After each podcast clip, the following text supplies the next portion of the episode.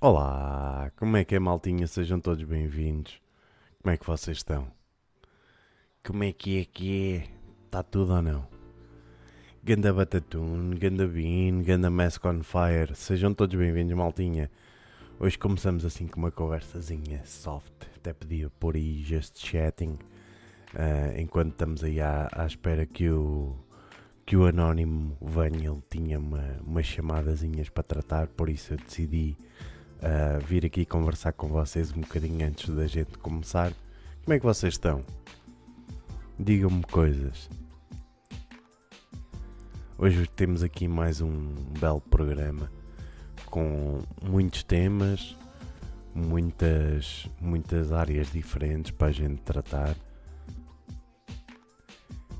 E vocês estão todos muito caladinhos. Estavam assim no anónimo também. Como é que é, maldinha? Já viram aí o, o novo badge? Badge de um ano para os subscritores mais antigos. Novo badgezinho. A Batatune tem uma espada especial e o Mask tem um Prime e tem aí o Cantiflas. Ganda Cantiflas. e já, já usa o canivete e tudo. Fogo. Mask, meu lindo. É pá, mandaste mesmo as notícias em cima da hora, é muito complicado uh, estar a incluir mesmo no, no, próprio dia, até porque para vocês terem noção, eu estou desde uma da tarde aqui em frente ao computador a preparar este programa, por isso meter assim notícias à última da hora é muito complicado. Mas, mas tenho todo o gosto e muito obrigado por teres enviado uh, essas notícias Espada especial, pois, pois é, espada é sempre especial. Os meus motos têm uma espada top xuxa. e pronto, e, e, é isto, olha. Temos aí muitas notícias, como vocês podem ver no título da live. Uh, temos temos desde. Deixa lá ver, onde é que eu consigo ver o título da live? Está aqui. Turismo, cargueiros, AI, CV30, Burger King, França, Biden ou Trump e muito mais. Ou estás meio morta? Então, o que é que se passa? Não me digas que é o frio. Está aí a dar cabo do esquema. Então, o que é que andaste a fazer? Olha o Sr. Amiel, cara. Olá, papá. Um beijinho grande. Muito obrigado pelo host. Sigam o exemplo. E a minha mamãe também a dar o host. Olá, um beijinho. Sigam o exemplo aí da, do meu papai e da minha mamãe, malta, deem o host para irmos lá para cima, trazemos mais gente para cá. Hoje, hoje que eu comecei assim de forma diferente, decidi dedicar aqui este bocadinho para, para este chatting, para estar aqui à conversa com vocês enquanto o Anónimo está a tratar dos assuntos dele. Um, mas pronto, temos aqui muitas notícias para a gente, para a gente falar, para uh, debatermos desde turismo, uh, cargueiros, inteligência artificial, ou CV30, para quem não conhece, não está a par do que é o CV30. Um, olha isso, é isso, Batatune, vê lá, vê lá. Mas o que é que tu sentes? Não me digas que é dores no corpo, falta de cheiro, falta de sabor, dores de cabeça. Me digas que estás com o bicho. vê lá, vê lá, tu trata de ti, rapariga. Ora, senhora, senhora ou senhora? Angie Mongu, muito obrigado pelo follow, bem-vindo aí ao canal. Diz aí como é que nos descobriste. Ei, ei, tudo bem? Bem-vindo ou bem-vinda. Diz-me se és uma menina ou um menino. O, meu afilhado estava doente. Ah, bem-vinda. Uma menina, sim senhora. Angie. Então, olha, eu sou o Mr. Magic, como podes ver aqui. O meu nome é Ricardo Roseta. Um, o principal conteúdo do meu canal são podcasts. Uh, e vamos, vamos fazer aqui um podcast. Vieste pelo Anónimo, boa, boa, boa, espetáculo. O, o Anónimo já deve então ter falado. Este é o nosso podcast semanal, chama-se Das 6 às 8. É, é um podcast com um conteúdo diferente de comentário a noticiário, onde podemos divagar um bocadinho e falar acerca dos assuntos, levar as coisas um bocadinho mais profundas. E, e hoje temos aqui muitas notícias interessantes para, para a gente debater. E olha, muito obrigado pelo follow. Sente à vontade para falar com a gente, para falar aí com a malta do chat, que é só malta porreirinha. Não fales com a Batatune que ela está doente. Como é que é? Olha, já temos aqui o homem. Espera lá que já temos aqui o homem. Espera lá, deixa-me só dar aqui um tweakzinho nas câmaras. Eles já estão a ouvir, eles já estão a ouvir. Eu estava aqui à conversa com, com esta malta. Olha, tenho-te a dizer. Pá, Diz-me. Muito diz obrigado por teres trazido aqui a, a, oh, a menina que Angie. Pá, o meu chat estava tudo morto, aquilo era tudo larcas, para ser muito sincero. Ei, um, que pouca vergonha. É verdade, é verdade. E eu, epá, eu liguei à minha mãe, só que ela não me atendeu, portanto ela vai-me ligar tipo daqui a uns minutos, mano, mas é 30 segundos. Pronto. E eu, eu ativo logo o microfone. Já sabes. Como é que tu estás, meu lindo? Estás bem? Estou tranquilo, vamos já, vamos já transitar Bora, por aqui. Vamos embora, vamos embora. Aí está embora. o homem, o homem, o incrível Hulk. Ai, não é? Não, não, não é. Não é. Quem me dera. Que, pois, poderia ser. Quem me. Ora, deixa-me só terminar aqui então. Nada disso, garganta lixada, nariz entupido, pode ser constipação, pode não ser, não sei, ainda mais. Amanhã, se não passar, ligo para os gajos. Pronto, é isso mesmo. É Mas o que é que mesmo. se faz? É Batatune, está doente. Está hum. doente, está hum. doentinha, hum. é Batatune. É isso não mesmo, malta. Boa, boa. Passem aí as melhoras então mesmo à Batatune. Que ela é uma streamer top Xuxa. Se vocês não conhecem, também têm que passar no canal da Batatune. Vale mesmo a pena. E pronto, como é que tu estás? Estou fixe, mano, estou fixe. Estou. Estive a streamar à tarde a jogar, começo com Fire. Um, e estou.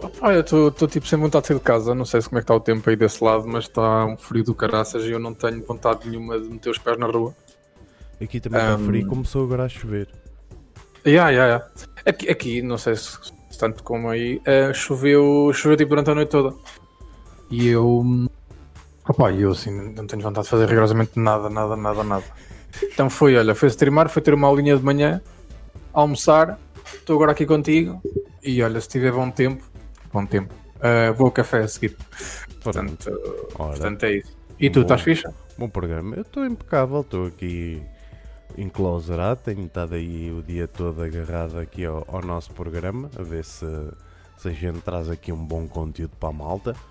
Por okay. isso, vamos embora, vamos embora. Sim, foi, foi uma semana, foi uma semana... Foi uma semana, foi uma semana bem preenchida, não foi? Foi bem preenchida, de conteúdo para nós.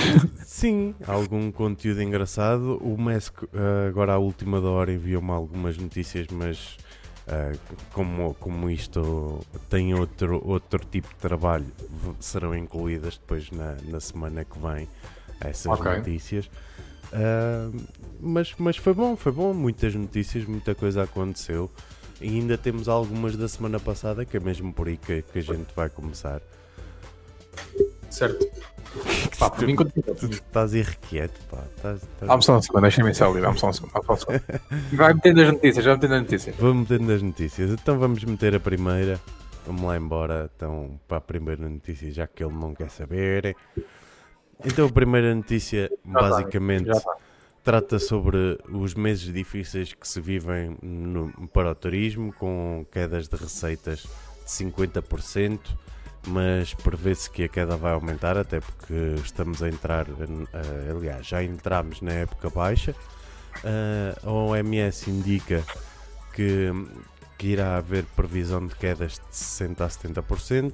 A verdade é que, por exemplo, em Portugal, uh, o PIB português depende do turismo e só em 2012, por exemplo, gerou cerca de 18 milhões de euros em receitas. Este número posso dizer que tem vindo a aumentar e no ano 2019 bateu recordes, está muito longe destes 18 milhões. Uh, há uma previsão de milhares de pessoas desempregadas que trabalhavam no turismo, eu sou um, um deles. Não há, não há ofertas de emprego nesta área e, e nem há previsão de melhorias uh, numa altura em que aumentaram muito os investimentos em cerca do, acerca dos alojamentos locais e hotéis. Uh, e começamos mesmo por aqui porque a verdade é que isto não está fácil, não é só para o turismo, não é? Certo. Mas diz-me uma cena, uh, por curiosidade, o, o, o que tu fazias nos hotéis era o quê? Eu uh, fiz auditoria durante 8 anos. Até agora quem é que anda a fazer esse trabalho, a auditoria? é, basicamente quem, andava, quem anda a fazer é quem ainda tinha contratos, né? Isto okay. sabes mas, que mas imagina, que já estava no tavas... quadro. Ok, ok. Então mas, houve... mas, no, mas, mas, isso é uma empresa que faz essa, auditoria? Não, não, cada hotel tem seu auditor. O, o, Pestana tem bem auditores, pronto. O Pestana, e... por exemplo, olha, posso-te dar o um exemplo num hotel deixa lá ver, o Hotel Grande em Lisboa, um... Tivoli. Tivoli, boa, Tivoli. Tivoli é um excelente exemplo. Tivoli tem quatro auditores e um chefe de auditoria. Ok. E imagina, agora começa a crise, o que eles fazem é que eles cortam os auditores? Basicamente o que eles fazem é quem está em contrato, chega ao final do contrato, vai para casa. Okay. Quem estava. Quem estava no quadro. Epá, okay. É mais difícil de despedir, então acabam por ficar. Que é, que é triste. Ou seja, há sempre uma. O que está a acontecer é uma reestruturação de, das empresas perante os contratos para tentativa de manter as pessoas que estão a, a contrato já no quadro, não é? Ok, estou a perceber, estou a perceber. E tu fazias só num hotel? Ou, ou fazia só num hotel, sim. Só Passei por vários hotéis ao longo de 8 anos, mas uh, onde eu estava com o contrato era só dedicado àquele hotel. Ok, ok, ok, estou a perceber. Opa, imagina, eu não sei se foi aqui que eu, que eu dei a minha opinião sobre isso, mas eu acho que a pala do Covid e de toda. Não propriamente da crise, mas. Um, dos fenómenos sociais que vão acontecer um, posteriores, eu acho que tu vais mudar muito a tua forma de, de fazer férias. E muito provavelmente um, aquela típica férias de ir para um hotel com a família ou ires para uma casa no Algarve com a família. Um, quando eu digo família, tipo avós, tios, primos, é a família toda, estás a ver? acho que vai mudar um bocado e tu vais passar a ter férias com menos pessoas um, e até se calhar negócios como uh, autocaravanas, uh, sei lá, os pães de forma, coisas desse género, uh, por serem habitações mais pessoais, calhar até esse negócio vai, vai, vai crescer, estás a ver, com a, com a, com a crise. Sim, mas um, olha, ainda te digo mais, sabes que esta malta não tem consciência disto mas um, há um grande mercado para além do cliente comum, ou seja, certo. deu e tudo, da nossa sim, família, sim. que é um, um, dois tipos de mercado, que é um mercado de grupos, ou seja, empresas, grupos ligados a, a turismo de religião, uh, ligados a a eventos. Tu, tu inseres isso tipo quando vêm os ingleses eh, para o golfe? Depende, depende. Do, Nós consideramos grupos quando são mais de 7 quadros, sete quartos uh, reservados pela mesma, reservados pela, pela ah, mesma okay. Entidade.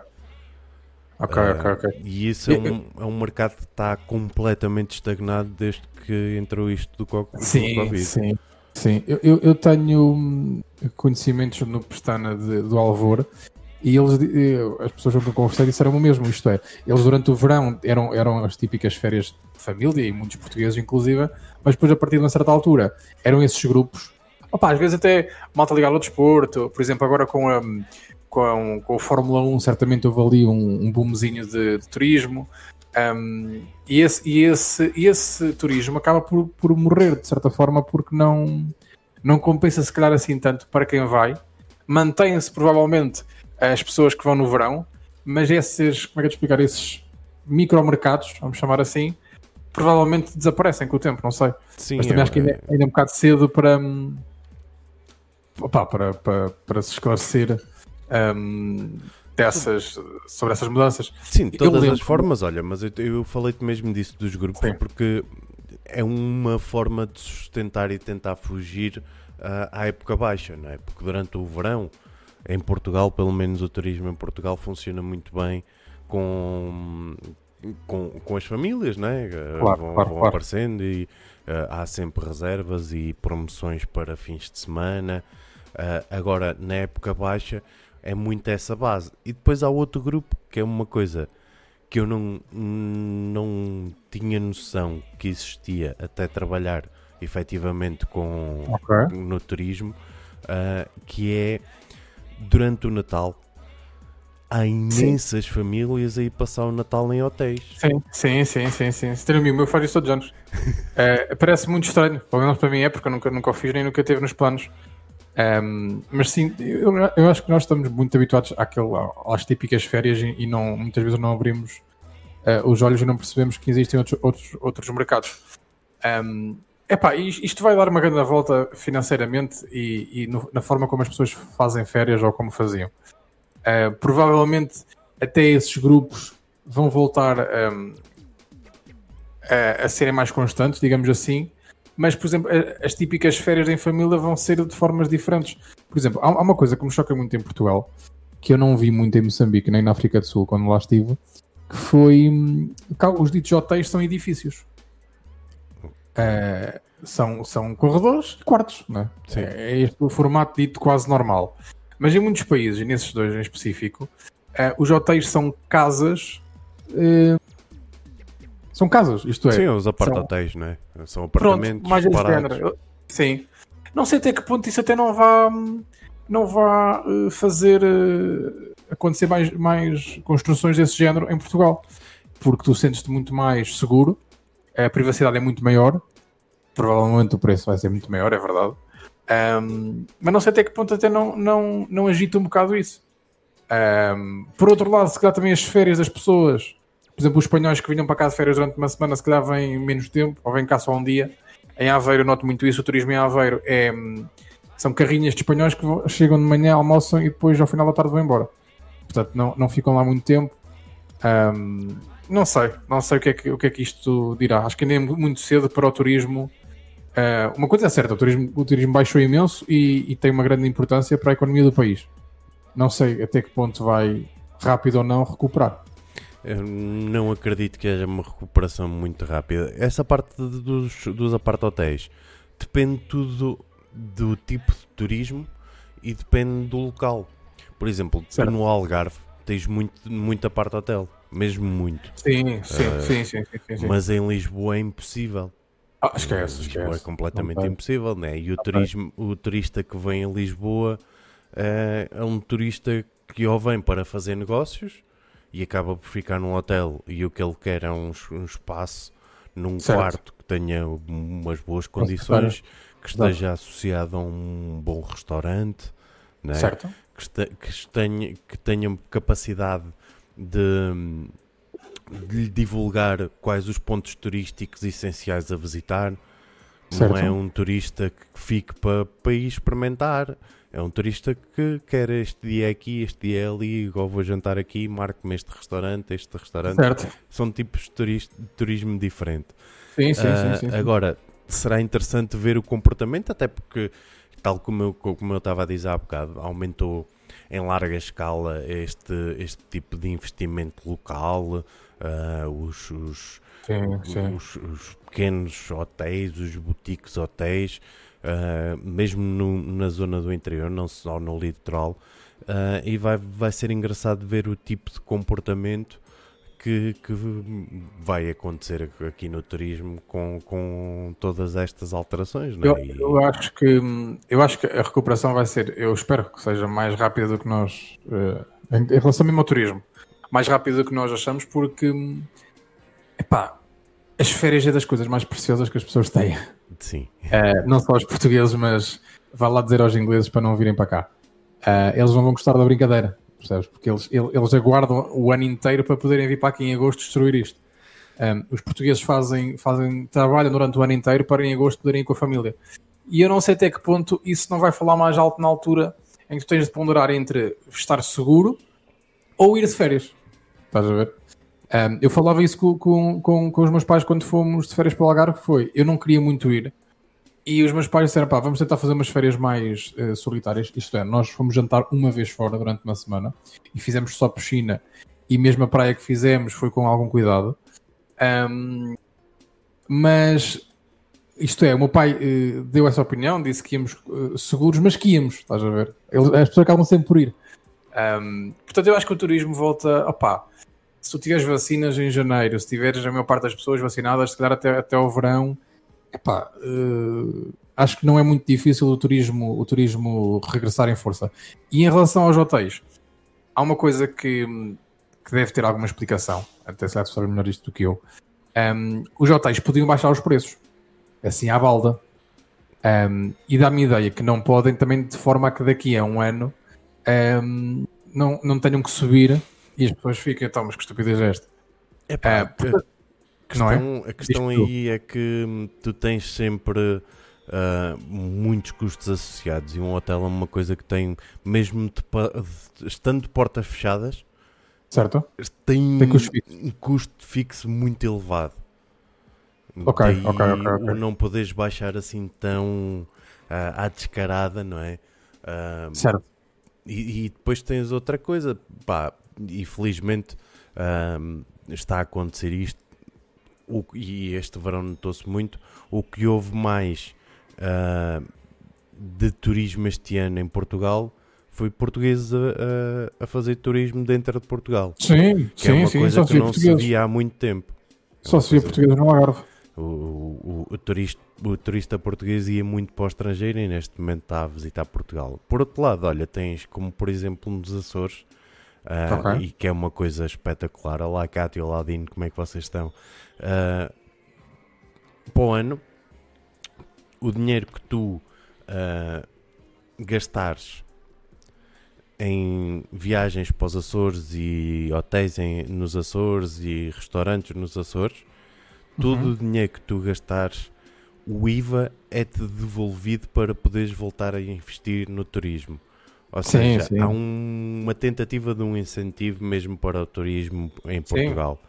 Por isso, daí um, vamos ver este comportamento, mas é, é muito interessante.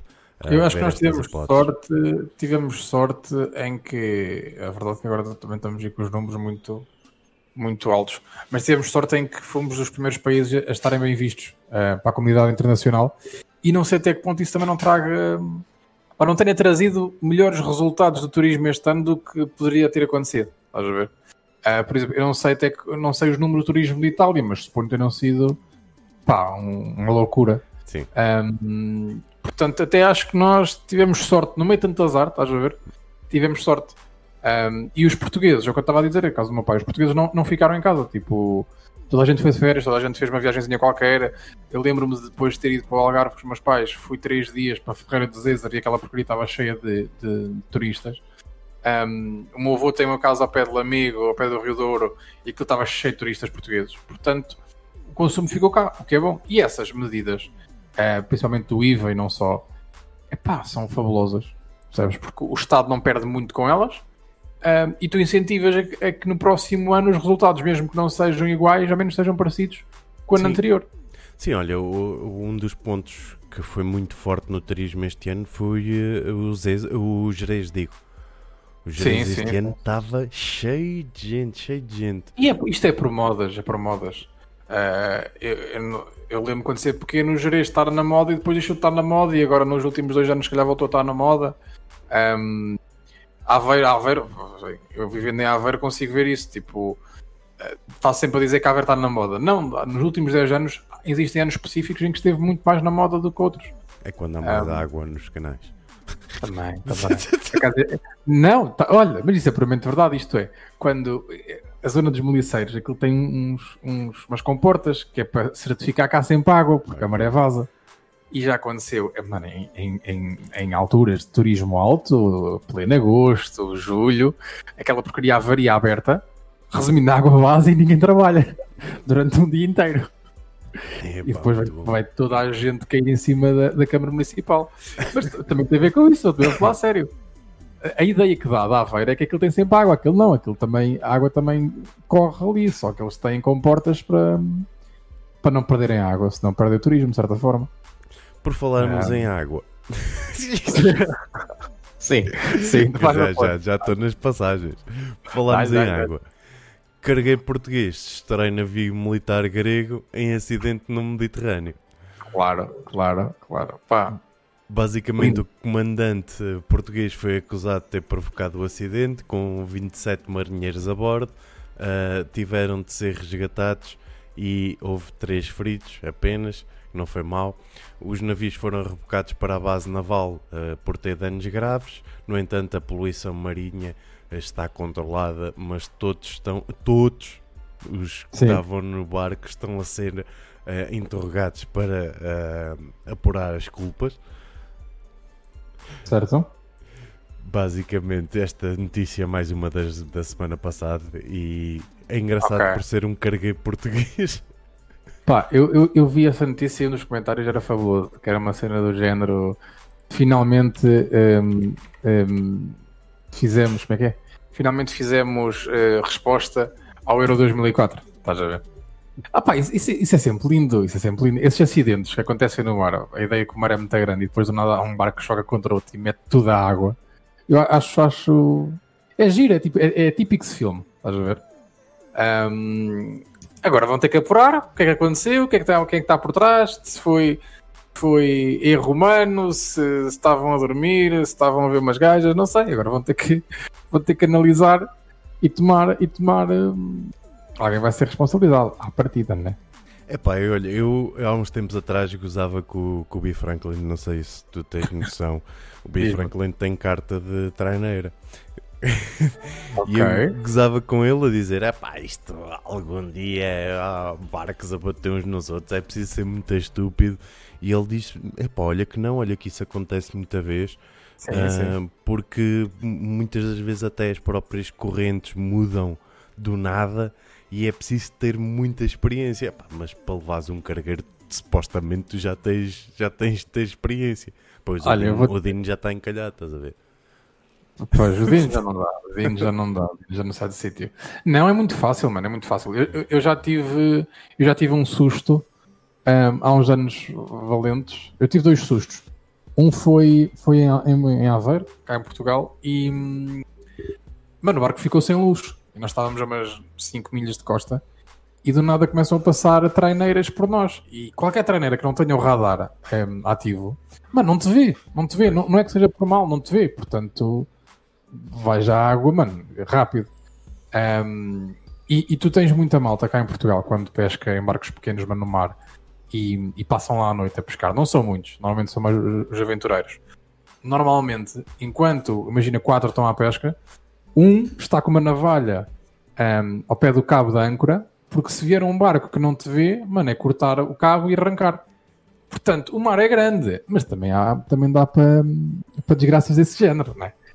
Aquele não é assim tão, tão É- simples. É muito bom estar um gajo à espera, só de navalha na mão, a olhar para Mano, o lado.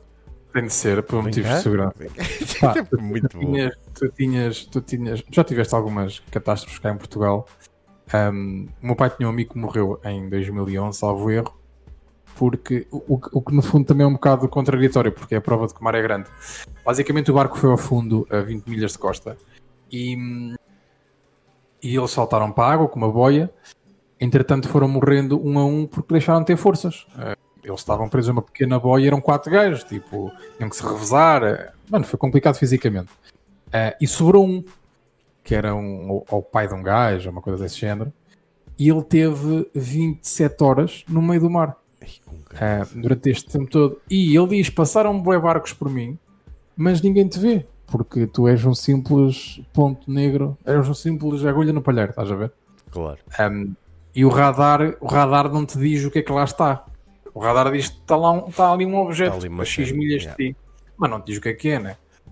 Um, é Agora bué- imagina, agora imagina num Titanic onde cais em águas geladas. Sim, sim. O Titanic, o Titanic depois chegou-se a, a- a provar que tinha sido um pouco erro humano. Eh, Era possível eh, antever que, hum, que estava ali um iceberg. Um, pá, o chato é que morreram algumas pessoas, né? foi, um bocado, foi um bocado chato nesse sentido, né? Portanto, podia-se prever, mas morreram pessoas. E depois as águas geladas Um, e na zona onde aquilo foi, e depois antigamente tu não tinhas. Hoje, a, a, costa portuguesa está, está preparada para fazer um resgate em meia hora, mano, se tanto, percebes? É, é um bocado difícil tu morreres em Portugal, na água, tipo, felizmente nós, o Estado investe muito em, em polícia marítima, em socorros de náufragos, nessas, nessas questões todas, um, mas antigamente em qualquer parte do mundo, pá, morria quem apanhava menos frio, é mesmo isso. Sim. Um, é, é, é muito, muito diferente de hoje. Hoje, hoje nós temos. As costa, a costa portuguesa é controlada de 20 em 20 milhas. De 20 em 20 milhas existe um radar do Estado que controla o que é que está a passar, quem é que está na água, quem é que não está. Um, tu tens um investimento em, em, fragatas e afins como nunca tiveste. Portanto, acaba por ser mais. Um, por acaso não tinha seguro. Temos, temos. Tipo, nós temos, acho três submarinos que andam a passear, basicamente. né? o porta... submarinos do Portas, para morder. Portas, Portas de lá, tal, não sei o quê, mas temos três submarinos e depois temos muitas fragatas. Um, e, e, temos mesmo essas torres de controlo. Se tu fores à zona da Aveiro, à zona da Figueira da Foz, Matozinhos, tu vês essas torres, são, são parecem umas torres cilíndricas brancas que têm uns, uns radares em cima e que servem para, para controlar toda a água uh, marítima portuguesa, vá, que está, que está a nossa carga a responsabilidade de, de, cuidar dela e de controlar e de, e de fiscalizar. Um, e depois tens as fragatas, e as fragatas muitas vezes andam um, sem rumo, andam a controlar. O meu pai, isto é um bocado chunga de se dizer, mas o meu pai sempre, não, é um bocado, o meu pai sempre que há pesca, o meu pai foi sempre ilegal, porque do país para X milhas tens que ou ter carta ou ter o barco um, autorizado a ir, Sim. por causa de uma espécie de classe do barco, como tem os carros também. E o meu pai nunca tinha essa merda. Foi isto, meu pai andava sempre um, olha, a ver o que é que dava. E por duas vezes, mano, no meio do, do, do mar, no meio do, do, oceano em que não vias terra, apareceu a fragata e, e foi multado. Um, portanto, existe muito controle. Não é. Hum, eu até costumo dizer que é mais fácil tu andares de carro sem carta e ninguém te dizer nada, porque é tipo, há, há tanto carro, estás a ver? Há tanta coisa para controlar, do que tu andares de barco numa ria e não haver, não, não acontecer hum, algum problema desse género. Ou não seres fiscalizado uh, desse género. Pá, convém, convém ficar no areal, sabe? Convém, pá. E mesmo no areal, se puseres uma caninha de pesca, ainda te podem vir chatear. Podem, pode ser senhor, pode ser senhor. Não é toda a gente tem autorização para pescar. Delan nada, nada. Delanite, Delanite, Delanicence. Bem-vindo. Muito obrigado aí pelo follow. Uh, boa conversa. Ora, é isso mesmo, é isso que estamos a tentar ter. Uh, e falaste aí de, de, de, de morrer. E vamos passar para a próxima, que é uma, uma, uma cena engraçada. É uma cena engraçada que pode ser um, pode ser polémico. Isto aconteceu okay. nos Estados Unidos. Basicamente, um, uma, a inteligência artificial traz de volta um, um adolescente morto a tiro. Um, isto foi basicamente o que aconteceu. Foi uma agência publicitária abordou os pais de um jovem que faleceu num tiroteio numa escola nos Estados Unidos. Uh, a ideia era ressuscitar digitalmente o filho para produzir um vídeo eleitoral contra as armas. Uh, deram fotos e com a AI colocaram a cara e expressões faciais uh, na cara de um ator que fez o anúncio com, com, com uma máscara digital e a voz é uma versão alterada do ator, uma vez que não, ainda não havia uh, gravações da voz suficientes uh, sobre o jovem. Um, está a ser muito criticado porque dizem que é falta de ética tanto dos pais como da agência publicitária ao terem utilizado uma pessoa falecida. a resposta da família é uma crítica aos lobbies do dinheiro e de, em volta das armas e da violência do país.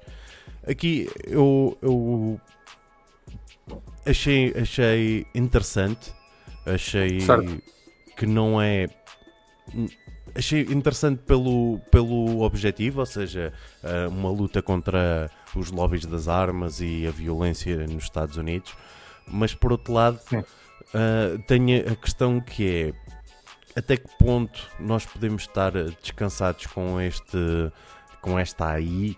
Uh, até que ponto não está já presente uh, esta o, possibilidade de, de, usurpação de face e de, de som, uma vez que hoje em dia colocamos fotos e vídeos quase diariamente na internet.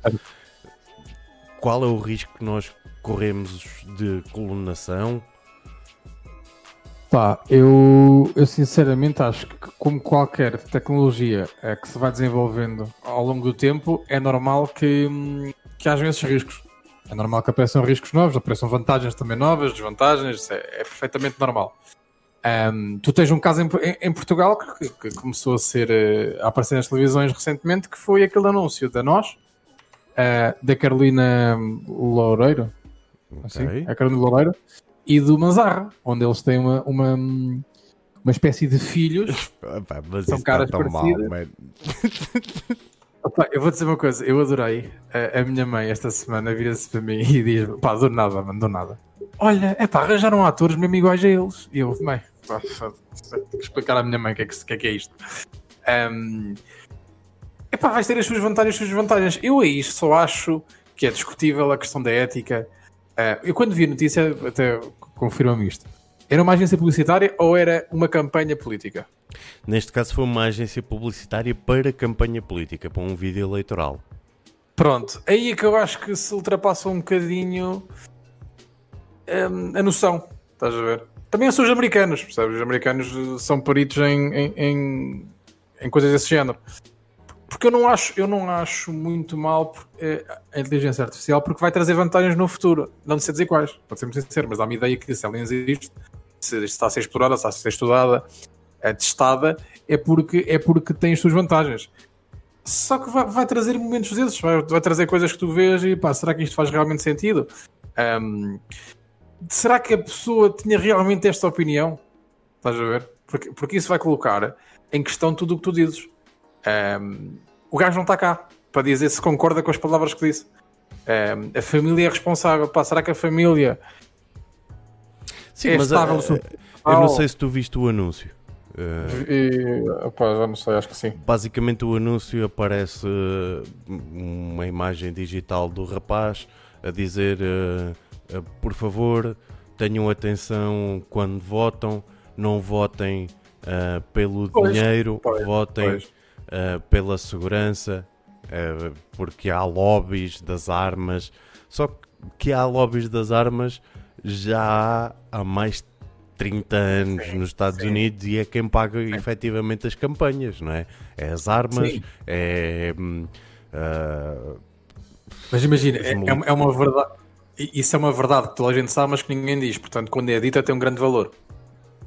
Um, portanto, eu, eu acho que o anúncio provavelmente foi, talvez, é, o momento da campanha mais profundo que tu tiveste. Um, mas não vai dizer nada de novo, percebes? Só como não é nada que se diz, não é, não é denunciado constantemente.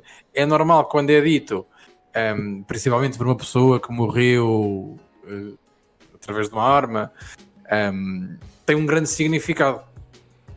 Epá, é, é, é, ridículo porque eh, eu preferia que a, que a, inteligência artificial tivesse a ser usada para coisas muito mais um, ehm, boas para a sociedade inteira do que para uma campanha eleitoral. Percebes? Acho mesmo é um bocado nojento.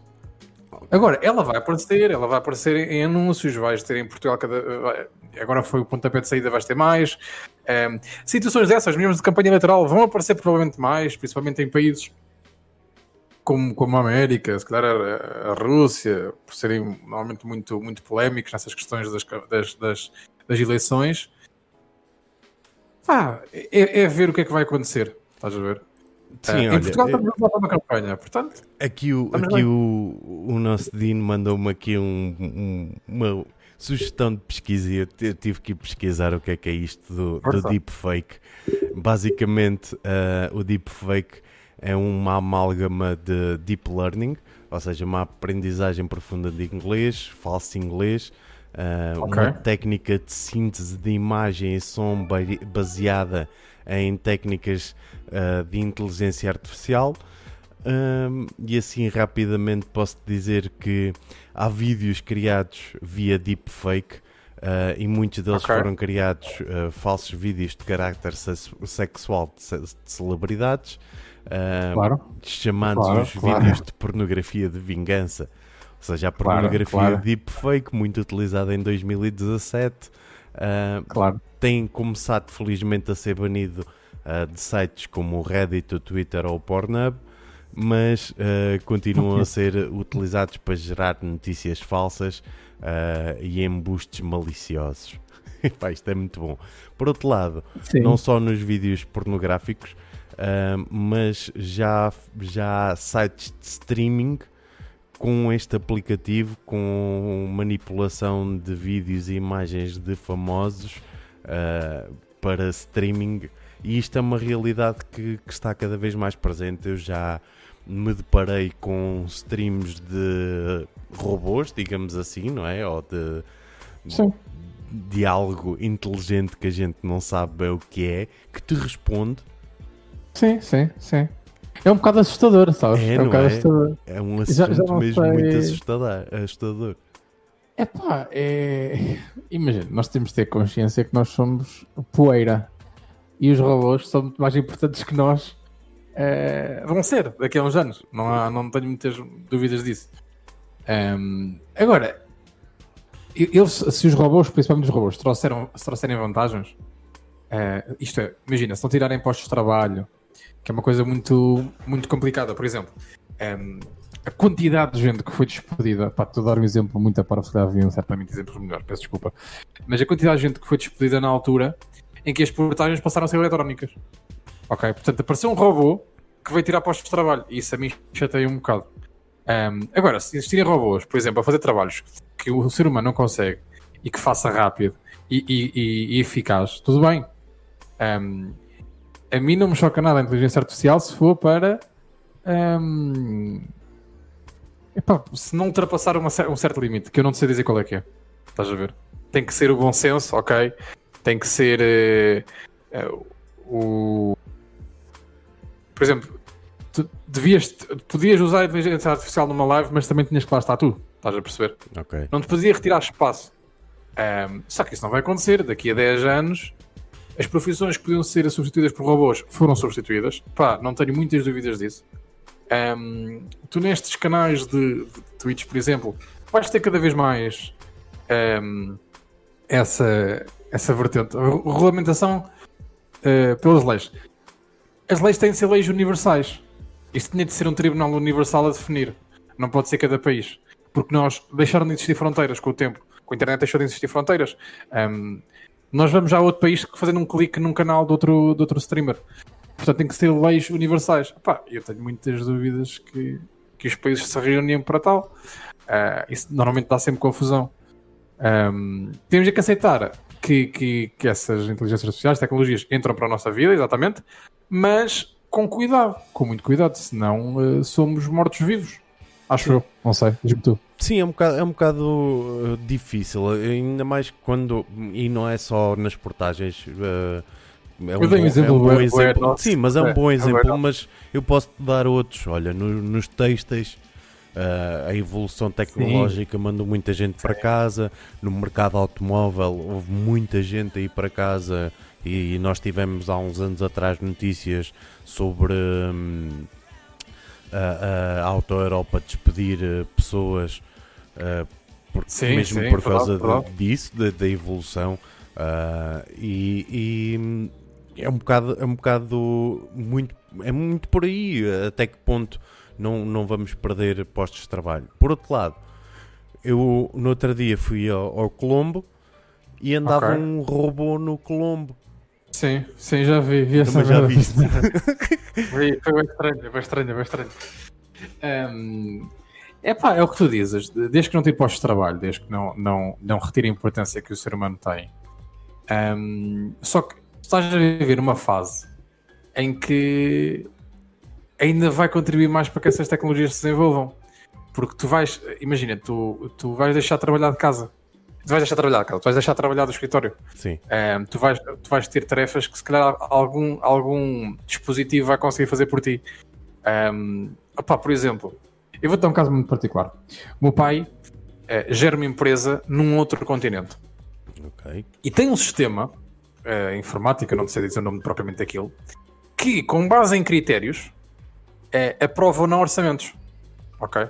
Portanto, aquilo que ele fazia antes do Covid entre receber uma folha e aprovar, ok, e vai para o cliente ou whatever, agora é uma máquina que faz. O papai meteu lá os critérios e é a máquina que faz.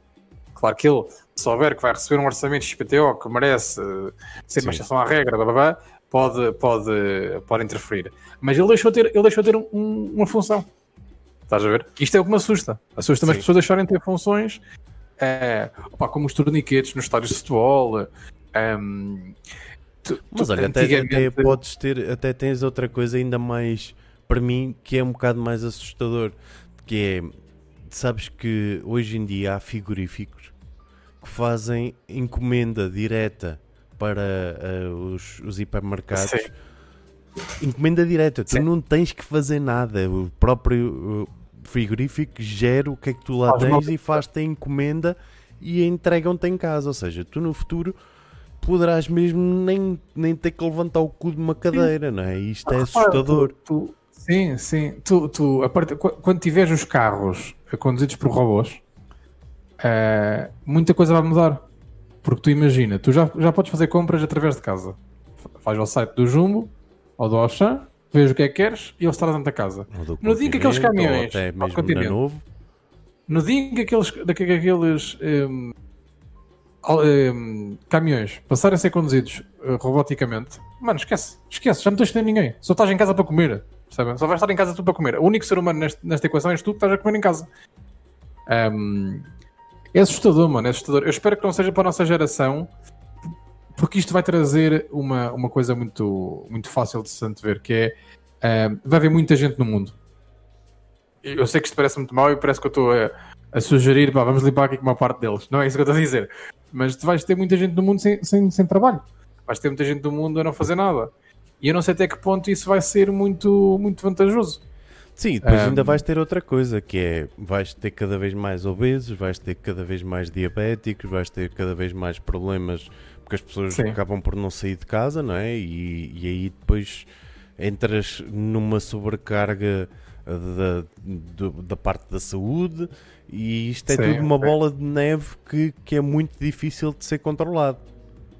Sim, sim, sim, sim. A única forma de tu controlares, de certa forma, tu nunca vais conseguir parar o desenvolvimento tecnológico, é um facto.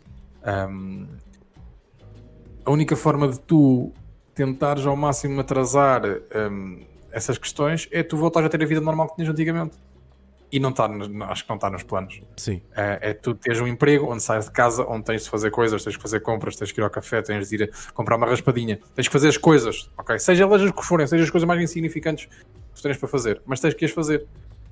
Um, portanto, eu não acho que passe por aí, mano. Tu qualquer dia vais ter um robô que vai fazer o teu trabalho nos hotéis. Percebes? Ah, sim, tem, não, tem lá os critérios, mano, tem lá, tem lá os critérios de, de aprovação, não sei. Mano, e o, robô anda lá nos corredores de um lado para o outro e aprova.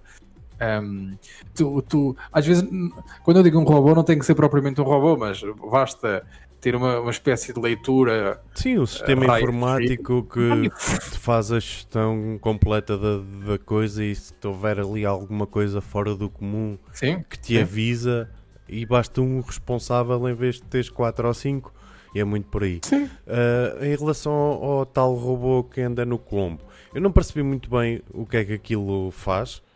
Uh, também não quis tu, muito interagir, mas acho que ele fala, fala contigo, não é? E dá-te informações contigo, sobre uh, o Colombo, sobre coisas. Aquilo... Olha, tu tens, tu tens um hotel cá em Lisboa, desculpa-me puxar depois do hotel. Tu tens cá um hotel em Lisboa que é a prova uh, nata de que a tecnologia vai começar a tirar para o trabalho, que é Evolution. Hã? Evolution do Saldanha. Exata, exatamente. Exatamente. Mano, tu vais àquele hotel e eu fico chocado com a falta de funcionários que ele tem. Mas as coisas funcionam. Atenção, as coisas funcionam. Não estou a dizer que seja mau. Uh, tu fazes um check-in numa máquina. Sim. Percebem? Uh, tu, vais para o hotel, tu vais para o quarto e não cruzas-te com ninguém. Vens-te embora e dei aspas. Sabes como é que As é conhecido pessoas- esse hotel no ramo da hotelaria aqui em Lisboa? Não sei. É o Hotel das Kengas. Mesmo por causa disso, porque basta uma pessoa fazer check-in e podes meter 42 dentro de um quarto que ninguém te vai dizer nada. Pois, eu, eu, eu nunca usei o hotel para essas, fins. Gostava de dizer quando, fui, quando ia para lá, e sou de ser mesmo sincero, eu ia para lá para estudar, porque aquilo tem tipo uma, uma, uma área tipo de mesas que ninguém te diz nada, lá está. Como é que não tem lá ninguém para te dizer se entras ou não? Eu fui para lá bué da vez estudar e beber café. Dino, cala-te. e fui para lá, fui para lá só para estar.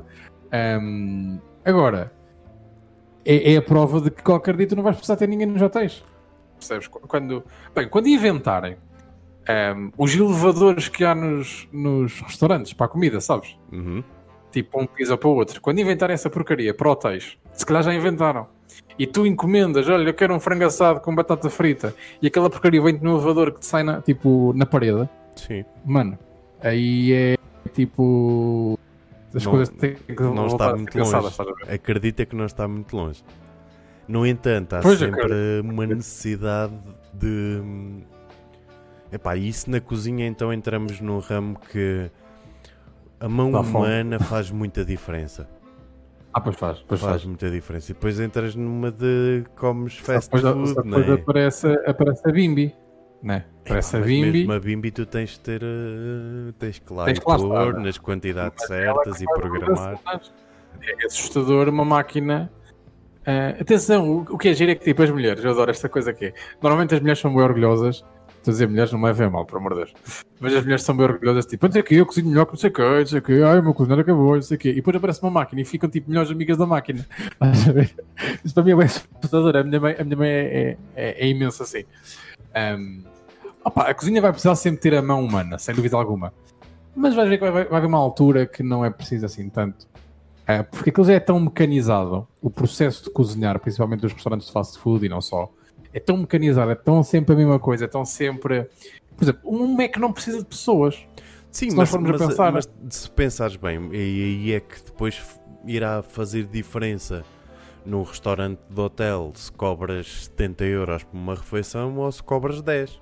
Não é? Ai, tu não achas que vai ser moda daqui a uns anos roubam não sei o que cozinhar para ti e tu pagares bem? Não sei. Até É que os chegar a robôs- esse ponto. Sim, espero já não está cá. Já ter comido bastante de mão humana, estás a ver? E já prefiro já não cá estar para, para, para ver essas coisas acontecer. Mas, mas é, é, é chocante, meu. O, o Mac, o KFC e afins, aquilo é tão mecanizado, é tão sempre a mesma coisa que. hum, que Para que eles têm pessoas? Que bastam os robôs com umas, com umas pegazinhas a meter o queijo e a carne e o pão, mano, e arrastar aquilo para um tabuleiro e o tabuleiro tipo deslizar para um sítio. Mano, não precisas de ninguém. Sim, Hum, sim, é assustador, é é assustador. assustador. Bom, por falar em assustador, É eu estava é aqui a tentar puxar uma palavra para pegar a próxima. Ora, ora, ora, ora. E este, este é uma coisa que, que ainda mais a ti te traz algum carinho, uma vez que tu já viveste por lá. E eu aí estou a falar de mundos que eu não conheço. Ah, Escuros, muito escuros. por, por- por alguma razão será escuro. Escuros. estamos a falar então de uma notícia que surgiu a semana passada sobre o abate de 270 terroristas em Cabo Delgado, ah, no distrito Sim. de Macimboa da Praia, estou a dizer bem, acho eu. Não faço a mínima ideia, mas é possível. liderado então por um homem de 80 anos. Basicamente, isto foi uma operação Sim. das Forças de Defesa de Segurança ah, e um ex-militar de 80 anos. E graças ao conhecimento do ex-militar, ah, nenhum dos militares foi que, que interviu neste, neste, nesta operação foi ferido ou morreu. Ah, e, e então houve então o, o abate, de, como é- é- eu adoro a palavra abate, de Sim, sim, 270 claro, de- claro. terroristas. Ah, aqui a minha questão é, pá, eu não, não conheço mesmo a realidade em Moçambique ah, e perguntava-te a ti Sim, sim. como é que é esta realidade, se se nota este haver ainda terroristas, qual o- Não, o objetivo dos terroristas? É necessário, é necessário fazer-se uma, uma contextualização. Eu, para já, eu trouxe essa notícia por duas razões. Uma, porque acho bem curioso um homem de 80 anos ter liderado um, um ataque, digamos assim, mesmo que tenha sido a defesa, mas foi um ataque. Um, e, e, a segunda razão, e talvez a mais importante, foi, de certa forma, para sensibilizar quem. Há uma coisa que é, que é chocante, que é os meios de comunicação social não estão a, a, a passar cá para fora o que se está a passar em Moçambique. E o que se está a passar em Moçambique é uma espécie de guerra civil uh, de enormes dimensões e que é chocante como nenhuma TVI, nenhuma SIC, nenhuma RTP, nenhuma CNN, mano, seja o que for, qualquer, qualquer meio de qualquer país esteja a fazer a notícia disto. Normalmente o que fazem é um rodapézinho e pouco mais. E o que está a passar é, está a parar-se uma economia, estão a morrer uh, centenas de pessoas por dia, um, é uma questão social e religiosa, um, está a parar os maiores investimentos que alguma vez foram feitos em Moçambique, entre eles o gás natural, uh, que já tinha sido uh, definido por uma empresa norte-americana, o carvão, que era de uma empresa brasileira, um, o, as minas de ouro que eram de, dos chineses, repara, tudo é economias exteriores ao país, não é? Portanto, claro. faz sempre sentido. Um, e o que aconteceu foi, há, há, uns dois, três anos para cá, começaram a, acontecer pequenas batalhas. Uh, quando eu digo batalhas, imaginem que vocês estão numa outra história e o vosso professor estava a contar a história do Afonso Henriques. Portanto, aquela, ideia de conquista, conquistar territórios é o que está a acontecer realmente. Uh, começaram a assistir batalhas entre grupos um, religiosos que, que diziam eles próprios serem grupos religiosos ligados ao Daesh um, que estariam a atacar um, a população e a conquistar territórios. Okay. E, e, a pergunta que se faz é para quê? Ok. A pergunta que se fez durante muito tempo é quem está por trás. Uh, quais as principais razões? E tem-se vindo a dar muitas teorias. Começou-se a dar teorias de que era uh, o próprio governo interno, de forma um, a pedir apoios exteriores, porque na altura tinha coincidido com o facto de Moçambique ter sido deixado de ajudar por parte do FMI e de outras organizações. Depois já se vai dizer que era o próprio Daesh que, não conseguindo fazer tantos ataques como fazia, ou em, ou em números como fazia na Europa, um, que estaria aí por, umas, por, uma, por, uma, por um lado mais fácil. E agora existe outra teoria que tem a ver com o facto de Moçambique é, é um dos países de entrada de droga no continente africano de maior facilidade. Porquê? Porque é sossegado. Por exemplo, se nós formos a comprar com a Somália, a Somália não é propriamente o país nem, nem o, a zona do Índico mais sossegado do mundo, né? Ele de vez em quando anda lá piratas, não andam com a pala nos olhos, mas, mas, mas alejam. Perto disso. Um, e é um país onde não existe controle policial, não existe autoridade, não existe. A palavra autoridade tem, não tem o significado que tem em qualquer país europeu ou, ou muitos países da África. E o que, o que se pensou durante muito tempo, ainda hoje está. Aliás, isto é uma conversa que o meu pai quer ter comigo, porque a partir dele sabe algumas coisas e que não quer ter por telefone, para tu teres uma ideia. Estou muito o meu pai chega no domingo para me esclarecer um bocado isto. E, e, o, que, o que se tem vindo a falar recentemente é que tem a ver com, com a entrada de droga, isto é, de forma a um, criarem a ideia de criarem um, uma confusão num certo, território faz com que os olhos estejam postos nesse território e noutros territórios seja fácil a entrada de, de, grandes quantidades de droga. E Moçambique, durante anos, ainda hoje, é controlada pelos maiores bandidos de droga do mundo. Um, as pessoas, de vez em quando, enriquecem de dia para a noite e tu não sabes bem como, e depois percebes que são umas caixas que são vendidas. Um, recentemente foi capturado o maior narcotraficante da América Latina, que era um brasileiro que andava lá super sossegado da vida. Um, nós já falamos aqui no nosso programa do, do Escobar e do, e do, do Chapo, Chapo e durante anos Moçambique era a entrada de droga ou saída, portanto era o mercado mais fácil deles circularem. E isso começou, um, essas batalhas começaram a tomar proporções gigantes. Tu tens imagens de decapitações, tipo, pá, que não vejam, é isto que eu tenho para dizer.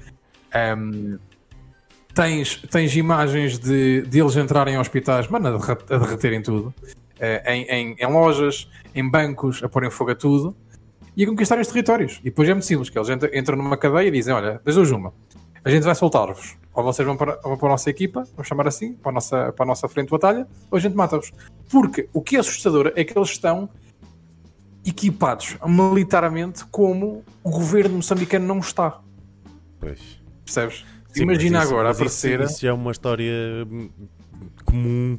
Uh, e nós já falámos aqui, como disseste, já falámos do, do Chapo e do, do Escobar, e a verdade é que eles, em termos de armas, estavam mais sim, bem apetrechados do que os governos sempre. Sempre sim, foi assim, sim, não é? Sim, sim, sim, verdade, e, verdade. E olha, não só, se fores ver a malta de, de Angola, uh, o tráfico de diamantes e de marfim, uh, junto com o tráfico de armas eram as. as, as para mim, o, que me assusta é que tu. Eu até acredito nisso, ok? É, tipo, é, é, é perfeitamente possível porque esse tráfico que tu dizes, seja droga, seja do que for, produz muitos milhares de dólares. Portanto, é perfeitamente normal que exista esse investimento de proteção, vamos chamar de proteção. Um, para mim, é chocante é como é que nenhuma comunidade, nenhum país europeu, um, Moçambique não pede ajuda, como é que não acontece nada, percebes? Continuam a morrer pessoas e pessoas e pessoas um, epá, e não há nenhum governo. Por exemplo, porquê que aquelas comunidades? Porquê que os brasileiros do carvão? Porquê que o gás natural dos americanos? Porquê que as minas dos chineses? Porquê que esses estados, se têm interesse nessas. nessas nesses, negócios, nesses, nesses recursos, nesses recursos naturais, porquê que não aparecem com uma equipa militar por trás para resolver o assunto? Um, e eu Sim. trouxe por essas duas razões. Porque, Sim, olha, mas eu também tinha Portugal... aqui esta, esta pergunta que é uh, o, que é que, que é que pode efetivamente o governo de Moçambique fazer em relação a isto, uma vez que o poder económico deste país é bastante baixo, pela ideia que eu tenho, não é? Uh, e, e, lutar contra quem está bem apetrechado não, não é fácil, não é? Não estamos a Olha, falar quando... de, um, de uma Colômbia que acabou ou, ou iniciou ou tentou lutar contra o tráfico de droga com apoio americano, não é? Sim. Não há mais sim, ninguém sim, a dar apoio ao, ao, governo moçambicano, não é? Mas, mas um, o governo moçambicano deveria ter todo o interesse em, em pedir essa ajuda. Agora, aqui que ninguém nos ouve, se calhar não tem esse interesse. Ok? Porque se calhar convém para alguns que continuem a existir esses conflitos para poderem fazer negócios. Um, porque durante, quando aconteceu a guerra civil entre duas forças políticas uh, nos anos 90, a força que, que, ganhou e que ainda hoje está no poder, que é Frelimo, um, foi apoiada pelo governo sul-africano. Um, em, em, Angola, tu também tiveste apoios de outros países. Portanto, esses apoios existem, percebes? É, eu vou-te explicar como é que funciona um bocado o, o, o negócio do, dos chineses em Moçambique. Que é, eles chegam lá e dizem: Olha, há uma mina que nós queremos explorar e os, e os, e os moçambicanos dizem, está bem, exploram. Só que para nós temos que construir aqui um, um, um edifício para o Ministério não sei das quantas. E o Ministério é construído por chineses. Só que eles em troca recebem uma mina. Porquê que não há interesse um, ehm, de, por parte do governo moçambicano em dizer aos chineses, olha, vocês querem continuar a explorar-nos, explorar as, as, nossas terras, tudo bem. Pá, mas resolvam isto. Ajudem, reúnem-se, façam uma comunidade, não sei. Um, ehm, não podem ficar parados como estão, percebes? Nós estamos a falar desse gajo de 80 anos, mano. Mano, é, é, foi uma situação, foi uma vitória. Sim. Porque de resto é só, é só derrotas. Eles, eles começaram a conquistar pequenas povoações, mano, estão a, estão a conquistar o que nós cá chamamos de distritos, que eles chamam de províncias. Um, estão a conquistar ilhas. Aquilo é, é, é o que eu estava a dizer no início dessa conversa. Aquilo é o típica conquista dos mouros, estás a ver a conquistar territórios para Portugal. Okay. É exatamente igual, exatamente igual. E é assustador. Como é que não há. Como é que ninguém fala disto? Um, epá, uh, se alguém for mais curioso que vá ver as imagens que estão pela, pelo, Epá, pelo YouTube. não, não vão. Não vão, não vão. Que é, que é assustador um, o, o, o, clima, percebes? Assustador o ambiente um, e que não se fala. E isso chateia-me um bocado. Sim, mas olha, o que eu acho que. Tu, se fores ver também, uh, há uma guerra aberta neste momento uh, na Síria e ninguém fala disso. Sim. Ninguém fala disso. Não, mas isso é normal. É normal. É normal. às vezes não convém, sabes? Não, não, o mundo é muito grande, não, não dá jeito. Temos, aqui, temos futebol para falar, pá, né? O Benfica tipo, está a jogar, percebes? É, é este o ponto. Um, é, é, é, assustador, mano. É assustadora não só a situação de Moçambique, é assustadora da Síria. Um, foi assustadora quando houve aquela explosão em Beirute. Um, acho que foi Beirute, não foi? Sim. Que, como, é que, como, é que, como é que aquela. essas, histórias estão, essas duas histórias estão ligadas e poucas pessoas, se calhar, fizeram a união dos pontos. Aquilo eram explosivos portugueses que vinham de Portugal num contentor e que iam para Moçambique para aquela zona exatamente onde estão a haver hoje hum, conflitos. E o que aconteceu foi quando aquilo chega um, ao, ao território turco, né? Era turco, não é? Posso estar, estar enganado, peço desculpa. Um, aquilo não tem papéis ou algum problema burocrático Ui. e eles prendem o contentor, uhum. um, prendem o contentor e, e acabam por reter aquela, aquela, aquele armamento que nunca chegou para Moçambique. Essas duas histórias estão, estão à partida, podem estar um, ligadas entre elas. E aquilo ficou mal condicionado, não é? E tudo o que fica mal condicionado à partida pode dar porcaria. Uh, e aquilo deu um bocadinho, deu, deu um. Epá, é estourou. Tuga, é a não é? Aquilo estourou. Não, os Tugas não tiveram stress nenhum. Tipo, os Tugas uh, venderam a mercadoria. E aquilo foi. Fez lá a escala, porque é normal os contentores fazerem escalas. Uh, só que na prática, depois aquilo deu uma explosãozinha gira. No Líbano, Mas pronto, queria que. Beirute, Líbano. No Líbano. Líbano. Líbano pode, é engraçado que a explosão chegou a ser ouvida no Chipre, a 240 km. Sim, sim. Aquilo, aquilo, é, aquilo é assustador. Os vídeos, aquilo é. Epá, não, não, não há palavras para. Aquilo faz o cogumelo que uma bomba atómica faz. Sim. Portanto, podemos imaginar a pressão e o calor que foi naquelas redondezas e arrasou com tudo, né? Ele arrasou com tudo. Granjoque, já lá vamos. Está aqui mais à frente. Não vamos, não vamos uh, dar aí spoiler, mas a gente já lá, já lá vai um bocadinho. Mas continuamos. Olha, Juquinas, foi mesmo na altura certa. Sejam todos bem-vindos, maltinha. É, meu. Uh, eu sou o Mr. Magic, comigo tenho um anónimo humor. Este é o das 6 às 8. Sejam todos bem-vindos, sintam-se à vontade para falar connosco. Muito obrigado a todos os que estão aí a dar o follow. Gandaju, muito, muito obrigado pela tua raid. Uh, façam, não sei se tenho aí algum modo que possa. Tá, já está, Batatuno. Muito obrigado, Gandaju. Espero que a tua live tenha corrido muito bem. Uh, estávamos aqui a falar sobre. Um, terroristas e Moçambique e várias coisas bonitas, passamos para uma, uma notícia boa. Uh, e, e, esta é uma okay. notícia mesmo, mesmo muito boa. Atenção às empresas que comprou, uh, era portuguesa, mas está a trabalhar em Moçambique. Ok. Uma das empresas que comprou explosivos é para portuguesa. Pois, pá, isto, pá, há portugueses a mexer em tudo. Sejam todos bem-vindos, maltinha. Muito obrigado a todos que deram um follow. Uh, e sintam-se à vontade para falar connosco, é só malta porreirinha. Vamos lá avançar. E não sei se vocês já ouviram falar do C30, CV30. O CV30 é um, um anticorpo uh, que foi descoberto que consegue combater o vírus que nós estamos a viver hoje em dia. Basicamente, Uh, segundo os investigadores, este anticorpo destrói parte do coronavírus, uh, como tal impede a infecção. Basicamente, não é a cura, mas é um anticorpo que faz com que o vírus não se propague, impedindo a infecção de outras pessoas. A minha questão, eu trouxe esta notícia por ser uma coisa positiva, não é? Já andamos há, há, há não sei quanto tempo a lutar contra esta porcaria e finalmente algo positivo.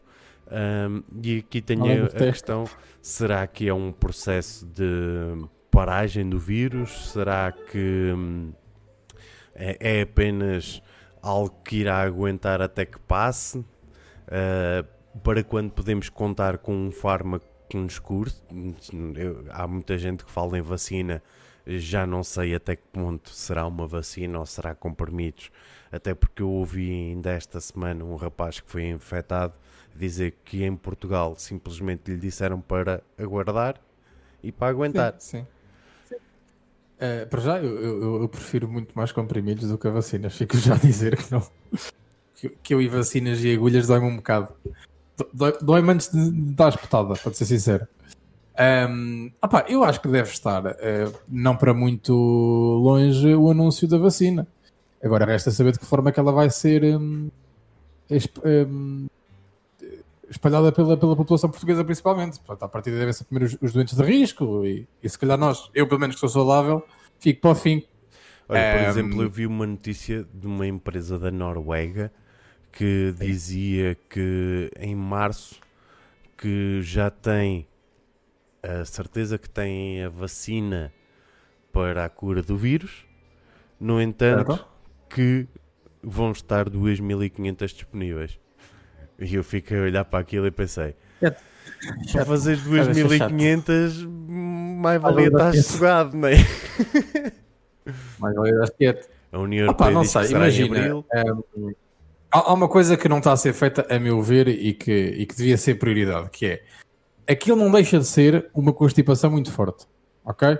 Portanto, eh, daí o médico, nesse caso em que tu deste, disse: Olha, vocês esperem, tomem os medicamentos normais que nós tomamos quando estamos constipados.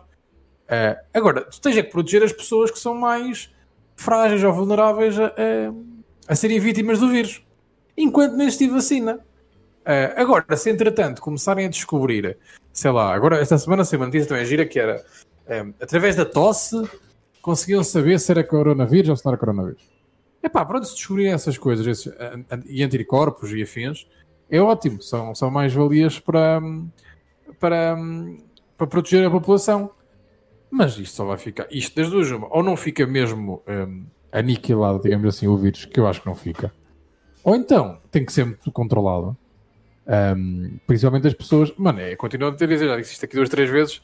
Em Benfica é chocante o pá, vou usar a expressão estou-me cagandismo dos velhos na rua, percebes? Que é aquela, aquelas carretas vai para o chão na mesma, eh, sem máscara, pá, ela também serve só para infectar, não vale a pena.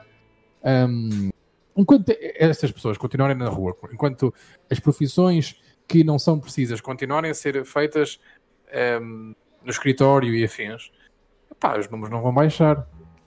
Portanto, era fixe que os números baixassem até existir vacina.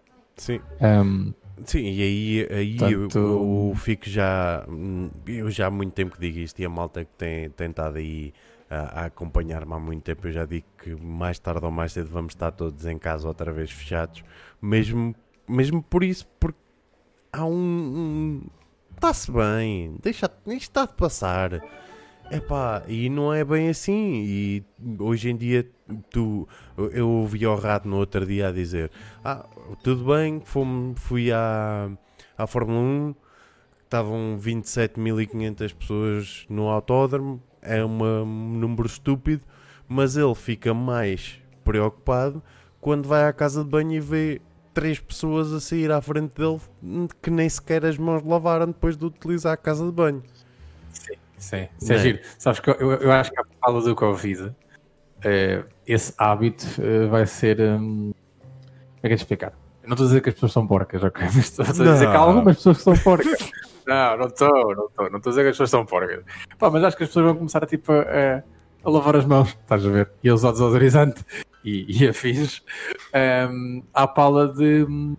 Eu, eu acho que nós achávamos, pelo menos eu não sei, pelo menos é a minha opinião, eh, não sei quanto à vossa, mas eu achava que nós éramos super ehm, protegidos, estás a ver? Eu lavo as mãos, mas tipo, eu, eu, eu, não tinha noção que nós podíamos passar bactérias e, e- e vírus dando um abraço, percebes? Apertando uma mão. Eh, E eu acho que isso vai criar um bocado de distanciamento das pessoas. Nós tínhamos ideia, pá, nem há um ano atrás nós estávamos eh, normais. Vamos ver. Ahm, portanto, epá, não sei, mano.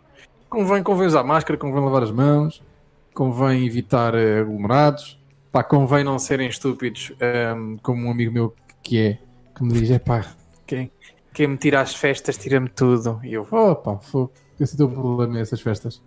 Ahm, e aguardar que venha a vacina. E depois vamos começar pelos velhos, vamos começar pelos doentes, vamos começar pela malta que tem, tem doenças que em conjunto com, com o vírus eh, dá porcaria. Epá, e depois nós que podemos andar aí na luta contra o vírus somos vacinados. Eu acho que até um, um- o essencial antes de, de escolher a quem aplicar a vacina será mesmo conseguir testar toda a gente. E a partir do momento em Não- que tu não consegues vai, testar, não vais testar. não é? Não vais testar toda a gente. Não vais. Ahm, eu, eu acho é que tu vais eh, realmente vacinar toda a gente. E isso é uma coisa que eles estão fartos de dizer. tu deste essa notícia que é um bocado contraditória daquelas que eu tenho ouvido, que é eh, sempre quando eu ouvi notícias relativamente à, à vacina que será aprovada pela OMS, que é essa que interessa, não é a Rússia ter já lançado uma vacina, tipo, é a vacina que vai ser aprovada pela OMS. Dá para toda a gente.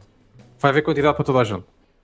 Um, porque testar, opá, eh, eu nunca, eu nunca testei. Sim. O meu irmão nunca testou, a minha mãe nunca testou, o meu pai testou porque viajou. Uh, se calhar tu nunca testaste. Um, vai haver pessoas a minha namorada que... já testou, o que me dá alguma confiança que eu não tive. Sim, né? sim, sim, sim. Epá, vai, ser, vai ser um bocado por aí. Um, depende do teu dia a dia, depende das tuas. Um, do teu, teu cotidiano, tu vais testar ou não. Ou então, caso fiques doente, e, e aí tenhas que, o fazer. Mas eu acho que não faz sentido. É um, é um grande custo. Olha, antes de testarem, já não sei quem visto alguém dizer isto na televisão, concordo plenamente. Antes de testarem a população toda, como está a fazer salvo erro a Eslovénia ou, ou outro país qualquer, uh, deviam existir testes rápidos, disponibilizados nos lares, por exemplo, para um familiar poder ir visitar um familiar dele. Um, essa, isso eu acho muito mais importante, meu. Tu, eu, sei, eu sei o quanto chocante é eu dizer, pá, escondam os velhos. Mas isto é um bocado a minha opinião, que é protejam os velhos, mano. Escondam os velhos, metam os velhos em casa. Só que tem que existir um apoio social muito mais forte do que aquele que alguma vez houve em Portugal.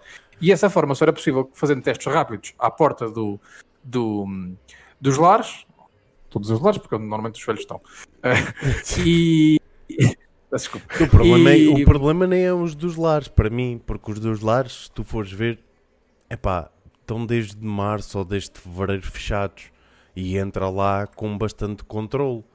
E quem Sim. entra, para além de, de, ser as pessoas que vão visitar e, e a maneira como têm sido feitas os, as visitas, e eu fui ver os meus avós que estão no, no lar, uh, estavam a quase a 5 metros de distância de mim. Né? Pois, e... Mas eles não querem isso e não faz bem. Mas a, aí a, a, minha preocupação é: e quem trabalha lá? Não vai para casa? Não é? Quem trabalha lá vai, vai ter que trabalhar num, num ambiente um, diferente, tal como todas as pessoas. Esses deveriam Pá, ser testados todos os dias. Antes de entrar ao trabalho, e, cotonete. nem... Pá, não são todos os dias, mas eu tenho um amigo meu que trabalha num área de testar todas as semanas. Ok. Uh, eles não têm capacidade financeira para testar pessoas todos os dias. Um, pá, eu vou dar um caso muito, muito, muito em particular. Um, eu fui ver stand-up pela primeira vez na, no sábado, já não via há mais de um ano.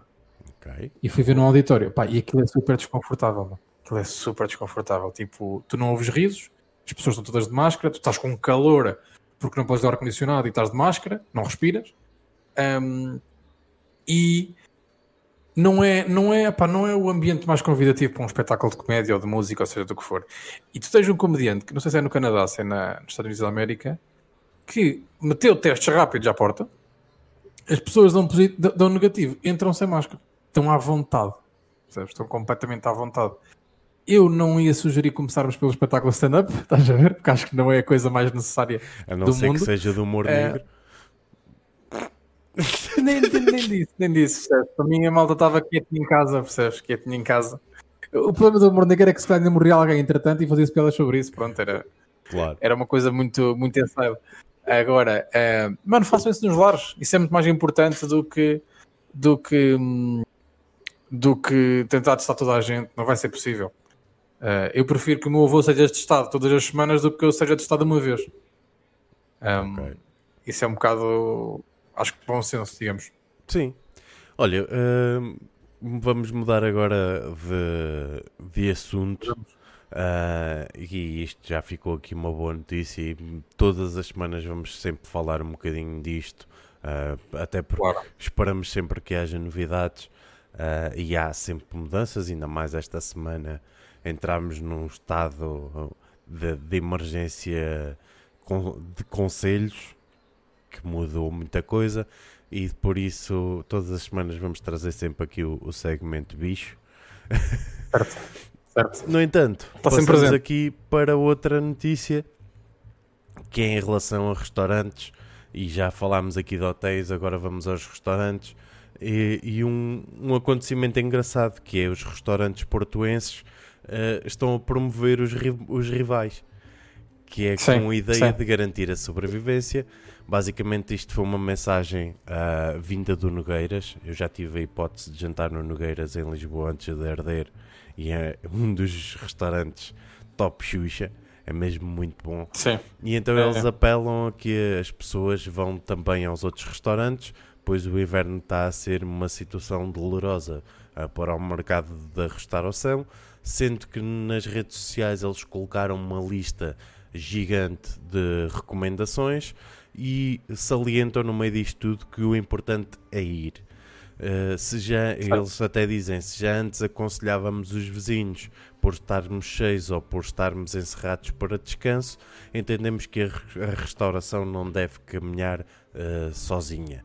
E por outro lado, houve também um apelo da, da Associação Hoteleira e Restauração para não haver medidas que restringissem a atividade das empresas, uma vez que poderá em breve aco- acontecer um encerramento massivo das empresas da, de- da hotelaria, da, restauração em específico.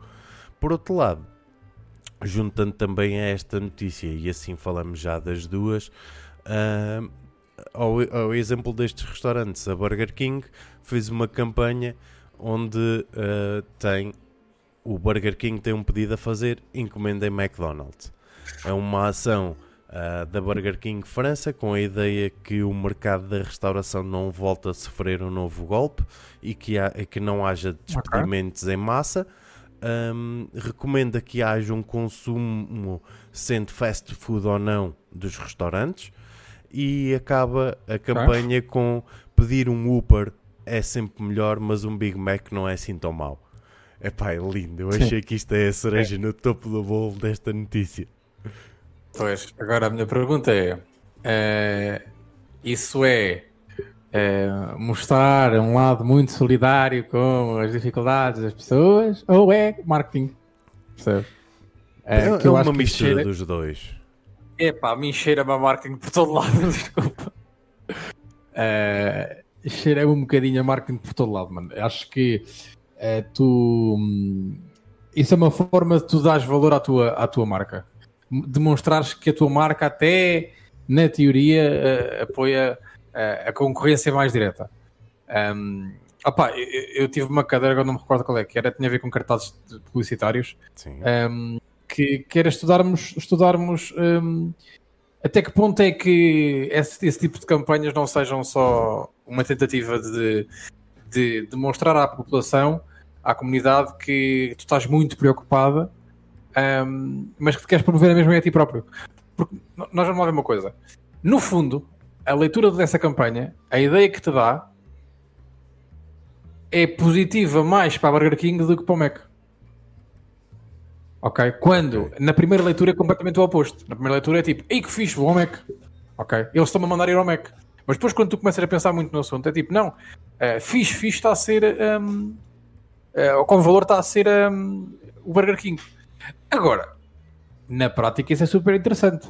E, e eu acho que não existe melhor forma de tu um, teres essa preocupação com, outra, com, com outras empresas ou com outros restaurantes é quando tu vais, por exemplo, uh, tu leste esse exemplo, um, quando tu vais ao Porto ou quando vais a, a Lisboa ou quando vais ao Algarve comer sardinhas e estão restaurantes cheios, epá, e, o, e o funcionário diz: Olha, não venha aqui que está cheio, mas ali ao lado. Isto para mim tem muito mais valor enquanto um, objetivo de ajudar o vizinho do que uma campanha publicitária um, que mexer um bocado a marketing. Agora, tu- o que eu acho é que tu um, tiveste uma grande necessidade das agências de marketing e, de- e das, das empresas em falarem do Covid.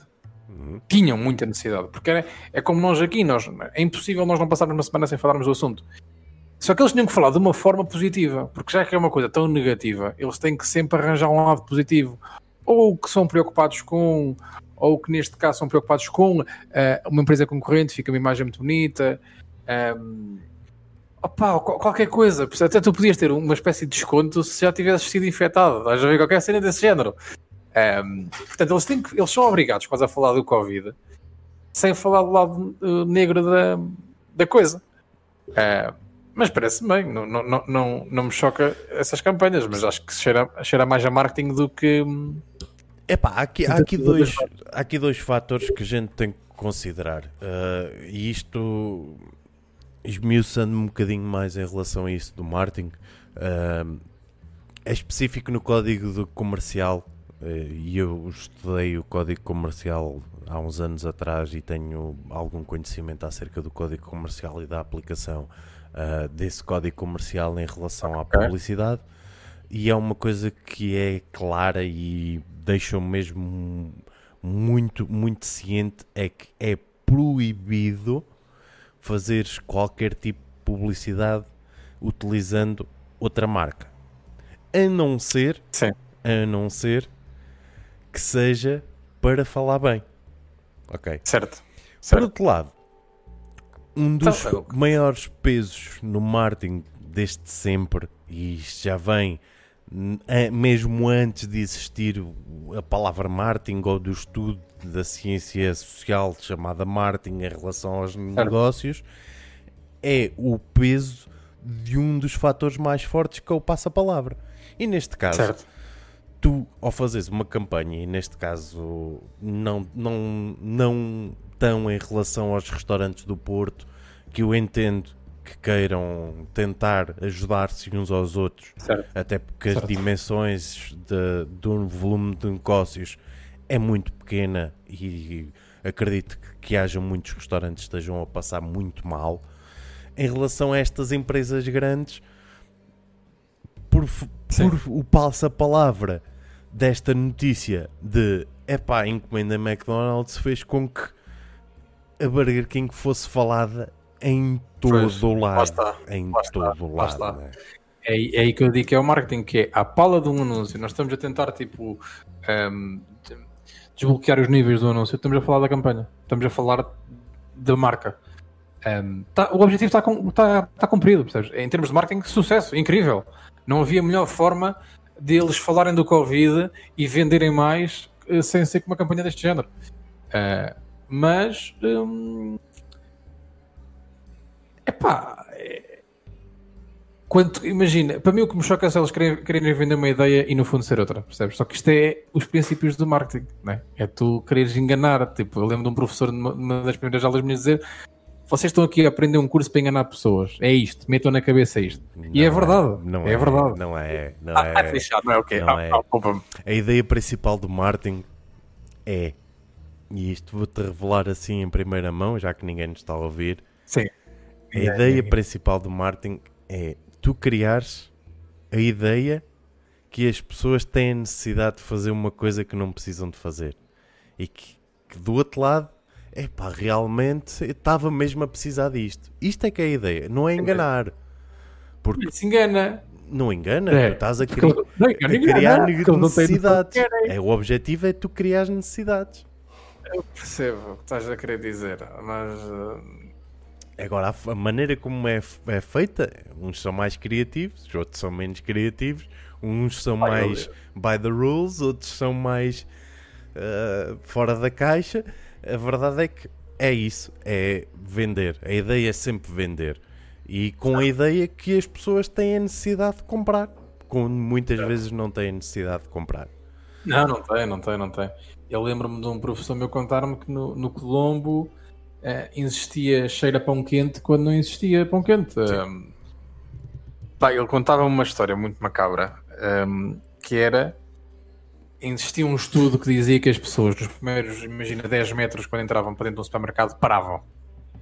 Paravam normalmente para ver as campanhas de, de promoção. Sim.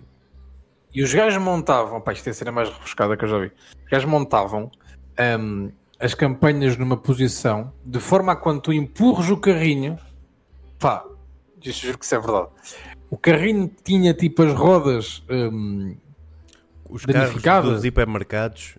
Se vocês Sim. empurrarem os carros e os soltarem, o carro vai sempre para, a direita. Pronto. Sempre e para a direita. à direita sempre.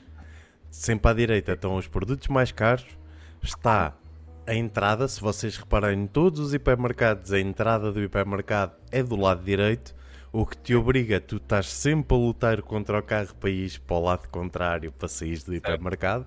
Quanto mais tempo tu tiveres na loja, mais, uh, mais coisas vais comprar. Depois tens as coisas que estão à frente dos teus olhos, que 99% das vezes são as coisas mais caras, é, os top of the mind, os que está à tua frente.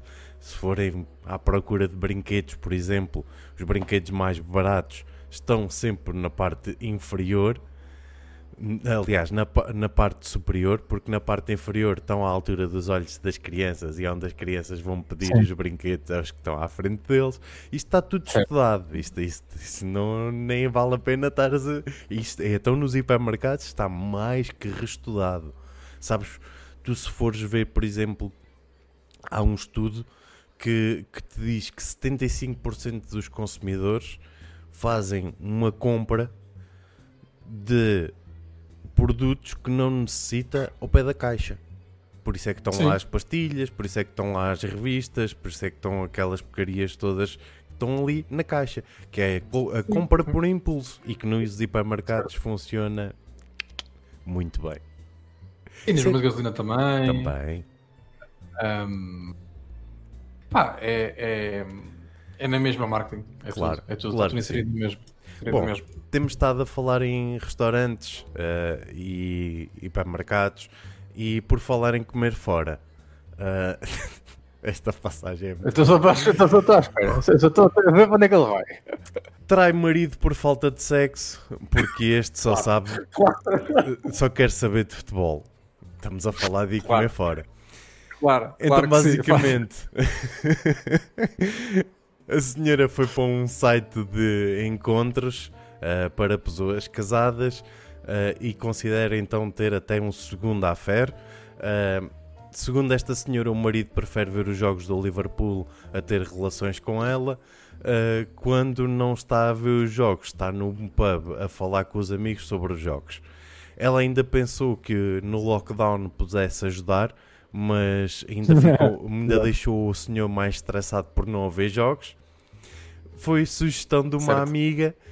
Aqui estas mulheres são todas uma desgraça, sugerir para, para, o mal, é tudo, é para, tudo para o mal. Para o mal. Sugestão de uma amiga e em menos de 24 horas a senhora tinha 15 mensagens de homens diferentes. Pois, a minha questão pois. aqui. Sim, qual é que é? Diz-me. é se eles se calhar pensaram em falar um com o outro, calhar era uma cena fixe, só naquela. O que é que leva Sim. alguém uh, no seu perfeito estado, no seu perfeito estado, a preferir bola a estar com a esposa. E por outro lado, quem é que deveria ser efetivamente ajudado aqui? Se é ela, se é ele, o que, que, é que se passa neste casal? Ah, Abre-me lá a notícia outra vez. Abre-me a notícia outra vez, por favor. Só para ler outra vez as, as letras grandes. Trai um, marido por falta de sexo e porque, porque este só quer saber de futebol. Ah, vamos, vamos ter que cortar isso por níveis. Portanto, futebol, sim senhor. Aí é pronto. Sim senhor, acho, acho, acho muito bem. Acho que o futebol é muito preciso na sociedade. Acho que é, é bem-vindo. Partiu o basquete. É... Agora, trair o marido está errado, ok? Traição está tá, tá errado. Agora, não ter sexo também está mal. Também está mal. Uh, epá, eu vou dizer uma coisa que vai ser, se calhar, não, não é estranho. Acho que as pessoas percebem o que eu quero dizer o sexo é bem importante para que uma relação se mantenha hum, bem. Sim. É um bocado isso. Um, eu ainda esta semana vi, vi um, um, documentário que está na Netflix de, de um casal que tinha. Aquilo, aquilo é muito, muito criminoso. Ele mata ela de uma forma macabra, mas não é essa a importância. A importância é que aquilo tudo começou porque o casal deixou de, de, de se dar bem porque não tinha. E ela não deixava. Ele tinha uma bola diferente. ah, ele tinha outra bola. Ele tinha uma bola mais nova, muito mais ah. interessante. e. Epá, só que eu, eu acho que isto, isto parece que agora isto, isto aqui é o João que, que tem ex-namorada e tu que tens namorada que vai falar, né? Um, é preciso comunicação, pelo menos. Eu acho que, que acima de tudo deve, deve acontecer quando existe um, uma das pessoas que não quer um, contribuir para essa comunicação, é porque a coisa ainda é mais grave uh, e não vai a bom porto. Porque são as duas pessoas que se confiam mais uma na outra, que, que não deve haver segredos, que não deve haver eh, marosca nenhuma por trás, que, opa, que se calhar viver na mesma casa. Um, Mano, é um, é um conjunto. Se calhar é neste caso ele vivia mais no pub e no estádio do Liverpool, não é? Ah, se calhar não era a história do Liverpool, né? se, calhar era, se calhar era outra. Eu, eu adoro aquelas histórias uh, de, de, famílias que têm, que têm uma, uma família paralela, estás a ver? Okay. Que é tipo, como é que tu consegues? Mano, eu já não consigo controlar a minha vida. Como é que há um gajo que consegue ter duas vidas, percebes? Que é tipo, olha, isto, isto, isto é uma capacidade incrível. Eu tiro o chapéu ao senhor. Um... Ao senhor ou à senhora? À senhora, à senhora, à senhora. É... E se nós somos abertos a poucas vergonhas, está tudo bem. Não há cá diferenciação de sexos. Não há cá. Não há cá... Falem, falem, conversem, perguntem. Pá, um, é, é bué. Um, é, é, normal que duas pessoas. Um, isto é. Do, do, dos simples dois amigos a duas pessoas que se envolvem sexualmente é um passo bué grande. Em princípio, é, sim. É um passo muito grande. é um. É, um, é, é, em é. princípio, em princípio é. É. É, o que eu quero dizer é, para, para namorar ou para casar, é um passo muito grande. Agora, pronto, está bem. Foste sair ao Urban, pronto, ok, se faz, está gira, mas aí não tens já passo nenhum. Aí o passo já está dado a partir da pista do Urban. Um, tu eras, portanto, menino eu... para ir, ou aliás, eras menino para ir ao Urban muita vez? Eu nunca lá entrei, mas sempre tive curiosidade de ir conhecer esse antro. Era giro. Era giro, era giro. Era um gajo que respirava um bocadinho e eu era droga ou era. Droga não era, porque os putos já fumam cenas. Uh, mas era. Um, era um cheiro a, a, a, talho, percebes? A carne viva. É muito grande, sim, só que imagina, eu gostava do Urno porque era o espaço, um espaço muito bonito, com a música que eu queria ouvir e chegava-me. Mas sim, vias, vias coisas que não, não faziam muito sentido, ok? Um, e hum, o que eu estava a dizer? Desculpa é um passo muito grande para tu te envolveres com uma pessoa sexualmente eh, ao ponto de se casarem. É, é um desafio, quase, vamos chamar um desafio. portanto, convém as pessoas tenham confiança e conversem e falem entre elas. E eu, às vezes, acho que é isso que falta na, nas relações. Eu, eu tenho um, os meus melhores amigos separaram-se pai há um mês. Epá, e a cena que me irrita é tipo, estes gajos não falam, mano. Estes gajos vivem na mesma casa, têm problemas claramente e não falam sobre as cenas. Tipo, não discutem. Percebes? Dá vontade. Tu chegar lá e caralho, foda-se, berra com ela, berra com ele. Um, Olha, porque Dino, senão... o Dino fala demais. Se calhar, pois. É uma mensagem calhada, não sei. Um, ao mesmo tempo, eu acho que nós, enquanto homens, estamos sempre numa posição muito inferior. Nós levamos nos cornos, aconteça o que acontecer. Eu tinha um amigo meu que ainda publicou esta semana no Twitter um, um beat stand-up dele em que era o que a mulher faz com o argumento do homem, que é deita fora. Estás a ver? Não interessa. Nós perdemos sempre, mano. Perdemos sempre. Não Mas nós temos tipo... sempre a última palavra. Ah pá. Sim, amor. As últimas duas palavras, sei. Ai, sei, muito sei. bom. E olha, caso disto, é o senhor da, da próxima notícia que também uh, teve, que, teve que aguentar os pedidos da, da esposa. Então, e agora entramos na, na, no panorama Estados Unidos. Mulher uh, entra em trabalho de parto, mas recusa sair ao hospital até preencher o boletim de voto. Isto aconteceu na Flórida. A senhora recusou-se a sair do local de voto. O marido foi correr pedir o boletim de voto, eh, indicando que a senhora estava em trabalho de parte no carro.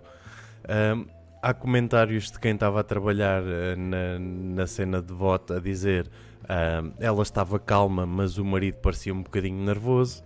Não. Uh, mas, então a senhora preencheu a totalidade do boletim de voto, e se vocês não viram uh, o que é o, o boletim de voto americano, são 30 páginas.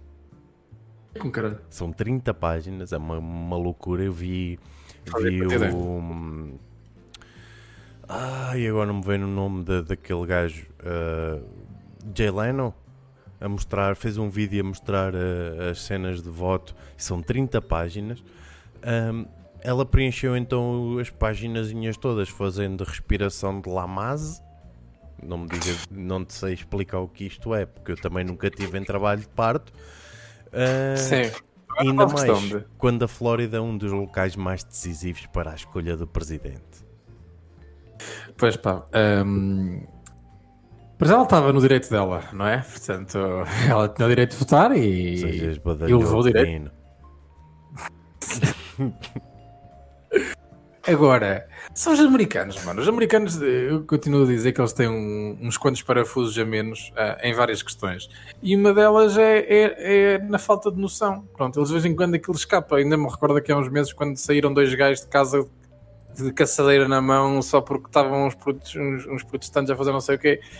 Um, são os americanos, mano. Aquilo, aquilo é gente rude, percebes? Aquilo é gente rude, aquilo é gente que não sabe estar, é gente que não, não, não, não, acha que o mundo não é redondo, sabe? Ele acha que o mundo é, é um. Pá, isso, entramos aí nas, nas, teorias da Terra plana, pá, isso temos aí discussão para o dia todo.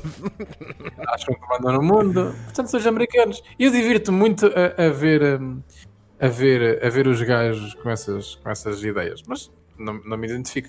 É o que eu digo, nós somos muito normais, mano. O povo português e o europeu, a maior parte dele, Depende. Ah, sim, parte Depende, há alguns que vão para a Inglaterra e depois ficam meio malucos. Olá, Xabi, bem-vindo.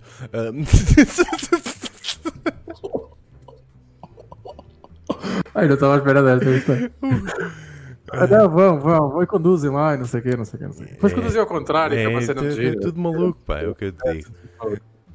Uh, não, mas nós somos, nós somos bem sossegados, mano. Nós europeus não, não, não, Nós temos também as nossas coisas fora do comum, epá, mas não são tão estúpidas como essa, percebes? Sim, é, é, epá, por amor de Deus. o, português nem, o português nem quer ir votar. Percebes? O português não, não quer ir votar, a abstenção é de 50%. O, ali o americano quer ir votar, mas está grávida e, e está a ter o filho. No máximo, o português rouba a caixa dos votos. Estás a ver? Epá, mas olha que tu também não vais votar porque não tens um Trump no governo, mano. Porque se tu tivesses um Trump no governo, tinhas a certeza que toda a gente ia votar. É, ganda chave, ganda chave, aperta. Meu 11 meses, aperta. meu lindo. Meus chapas, aperta. Como é que tu estás, ganda chave? Muito obrigado aí. 11 meses de subscrição. Estás quase, quase a conseguir aí o badge da, da bolinha de basquete de ouro com uma coroa mas está quase, está quase, 11 mesinhos. Muito obrigado pelo teu apoio, meu lindo. Seja bem-vindo e já sabes, quero uma Santos. Olha, e continuamos então também dentro dos Estados Unidos. Eu vou saltar aqui umas quantas notícias, depois já lá vamos bora, atrás, bora, até bora. porque é muito interessante. Uh, e vamos falar de, um bocado das eleições dos Estados Unidos. Isto então, Sim. eleições nos Estados Unidos, o que é que falta para o Biden vencer? Uh, será que o Trump ainda tem hipótese de ser reeleito? Uh, quando é que podemos ter a certeza sobre o vencedor? Neste caso, o que eu vos posso dizer então, faltam basicamente seis de delegados para o Biden ganhar, que podem vir de quatro estados, entre eles Nevada, Geórgia e Pensilvânia, uh, e Carolina do Norte. No Alasca ainda está a ser contado, mas é o estado que normalmente é republicano, ou seja, tendencialmente irá dar Biden. Se uh, ganhar o estado de Nevada, dá-lhe logo os seis delegados que faltam para fechar as eleições. O Trump uh, tem alguma vantagem, mas não é seguro, principalmente na Geórgia e na Pensilvânia. O Trump ainda tem hipótese de ser reeleito, sim, uh, ainda pode conseguir 56 delegados caso consiga ven vencer os tais quatro estados, Nevada, Geórgia, Pensilvânia e Carolina do, do Norte. Uh, quando é que temos uh, certeza de quem é o vencedor? Os resultados esperam-se hoje, pois o estado de Nevada poderá então decidir, mas só amanhã haverá votação final nos outros estados e ainda mais os votos que vêm por correio que só são recebidos uh, que irão ser recebidos até 12 de novembro. Ou seja, para o Trump ser reeleito, ainda será necessário esperar mais uma semana, uh, e ainda mais por haver um pedido de recontagem de votos por, por parte do Trump. Uh, que curiosamente, no dia das eleições presenciais, fez um discurso a dizer We win. Sim, sim. Pá, o, o Trump, eu adoro o facto de ter, ter um, provado do veneno que. Um, que, que há uns que 5 anos, 4 anos, não sei, um, tinha, tinha dado a Hillary, portanto, o, na altura a Hillary tinha tido mais votos, mas tinha perdido as eleições e agora está a ser praticamente o oposto. Dá-me ideia. Um, ele fez, ele, ele, ele, assumiu a vitória como já era de esperar. Uh, acho que um gajo não precisa, não precisa de um comentador político, eu não sou, eu não percebo muito política, uh, mas era quase uh, fácil prever que ele iria assumir a vitória, iria tentar colocar toda os seus apoiantes nas ruas a comemorarem a vitória e depois passa a ser um bocado complicado dizer-se o contrário. o gajo não é fluxeiro, não é? Não é, não é o nosso amigo, um amigo, não, não é. Não é, o gajo é rato. Ele é rato. Um, agora, eu, eu acho que a partida deve ganhar o Biden, mas, mas não sei. É, é, acho, que, acho que é bom tirar o Trump do poder, mas não sei até que ponto a melhor solução seria o Biden. Eu acho que acaba por ser um bocadinho aquilo que sofreu o Brasil, no sentido em que quando o Bolsonaro concorre, era um mal menor tu votares no Bolsonaro. Porque tu vinhas de, de um conjunto de, de legislaturas um, de um partido que não estava a fazer maior poder. Portanto, encontraste ali uma solução uh, porque o que lá estava era pior, ok, na teoria. E eu não sei até que ponto não seja isso que está a passar uh, no, nos Estados Unidos da América. Eu conversava com, com, com uma malta que vive lá, portuguesa, que me dizia, o Trump tem muitos defeitos, tem, tem o facto de, de mano, o gajo abre a boca e é um é um. Eu, eu, imagino as pessoas que estão à volta dele quando ele abre a boca, tipo, metem as mãos na cabeça e pensam o que é que vai ser desta vez, né? Sim. Acaba por ser perigoso ter o Trump a falar. O Trump, eh, um, um político, um presidente da República, um primeiro-ministro, tem um poder muito grande nas palavras. Ele consegue é, fechar países com palavras numa comunicação. E o Trump é, é, um, pá, ele é, é horrível ouvir o gajo porque, um, são disparados, dois, coisas que ele não pode dizer, três, notícias falsas, um, está tudo errado na comunicação do gajo. Um, só que ele trouxe eh, resultados um, económicos que se calhar os Estados Unidos da América nunca tinham tido. Os Estados Unidos da América passaram a, a produzir dentro, nunca deixaram de precisar de ligar à China. A okay, economia dos Estados Unidos cresceu no, no mandato de Trump 3%. E Pronto. 3% em termos económicos num é mercado é como o americano é muito dinheiro. Muito certo. Um, eu, eu pelo que eu percebi, deixaram de ter que importar, passaram a produzir eles dentro do próprio país. Uh, a taxa de desemprego esteve nos números que nunca tinha estado na memória. Claro que depois com o Covid disparou outra vez, como é óbvio. Um, eu não estou com tudo a defender o Trump, ok? Uh, ele pode ser um bom matemático, pode ser um bom tratado de economia, mas eu não estou a defendê-lo. Não acho que ele seja a melhor solução que um país merece. Um país merece exatamente aquilo, mas não só. Um, só que eu não sei se é o Biden que é essa solução. Estás a perceber? Epá, a, vantagem, um... a vantagem aqui do Biden, principalmente em termos de campanha, e isto é sempre, é sempre um pau de dois bicos, porque tu nunca sabes se o que é dito na campanha vai ser efetivamente cumprido, oh, não é? Nunca. Mas o, o principal fator da campanha do Biden foi a segurança e o tentar ao máximo resolver esta claro. situação do Covid enquanto a questão do Trump foi mais uh, pela parte económica e pela parte do, do impacto que Mas tem para as famílias.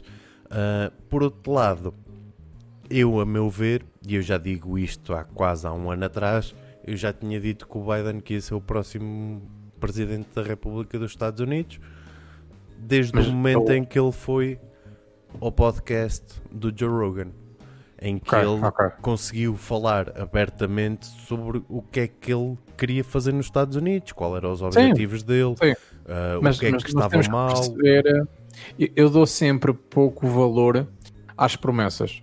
E ah, não às promessas, dou sempre pouco valor a alguns discursos dos, dos políticos, porque normalmente um, o Madja está, uh, é o primeiro-ministro português e o João Neves vai ser o concorrente. Portanto, é mais fácil para mim dizer-te o que tu fizeste de mal e eu ganhar pontos com isso. Dá mais segurança do que eu dizer que vou fazer algo, ok? Sim. Portanto, é muito fácil o Biden vir dizer pá, vamos tratar do problema da segurança, do racismo. Pá, ok, é porquê? Porque o candidato da oposição não o fez. É fácil, é, é relativamente fácil. Isso notou-se muito agora na, na, campanha do Benfica, para quem, para quem acompanhou. Um, portanto, eu não dou muito valor a isso porque isso é, é, fala barato, mano. Isso qualquer um de nós pode dizer. É muito fácil nós agora estarmos a criticar uh, o António Costa por decisões que tomou. É fácil, estamos cá deste lado. Um, eu ainda sou um, comentador político que defende em demasia, se calhar, os políticos, estás a ver? Ok. Um, por exemplo, eu conversava ao telefone com um amigo meu sobre António Costa que ele dizia: Foda-se, filha da mãe, não sei o quê, só faz porcaria. Tipo, fecharam os hospitais de campanha, alguém ganhou alguma coisa com isso. E eu, eu apareço para dizer: Cuidado, porque nunca houve nenhum primeiro-ministro que teve um, uma situação destas. Portanto, eu não sei até que ponto eh, esta é a melhor forma de se lidar, se poderia alguém fazer melhor, nós não sabemos.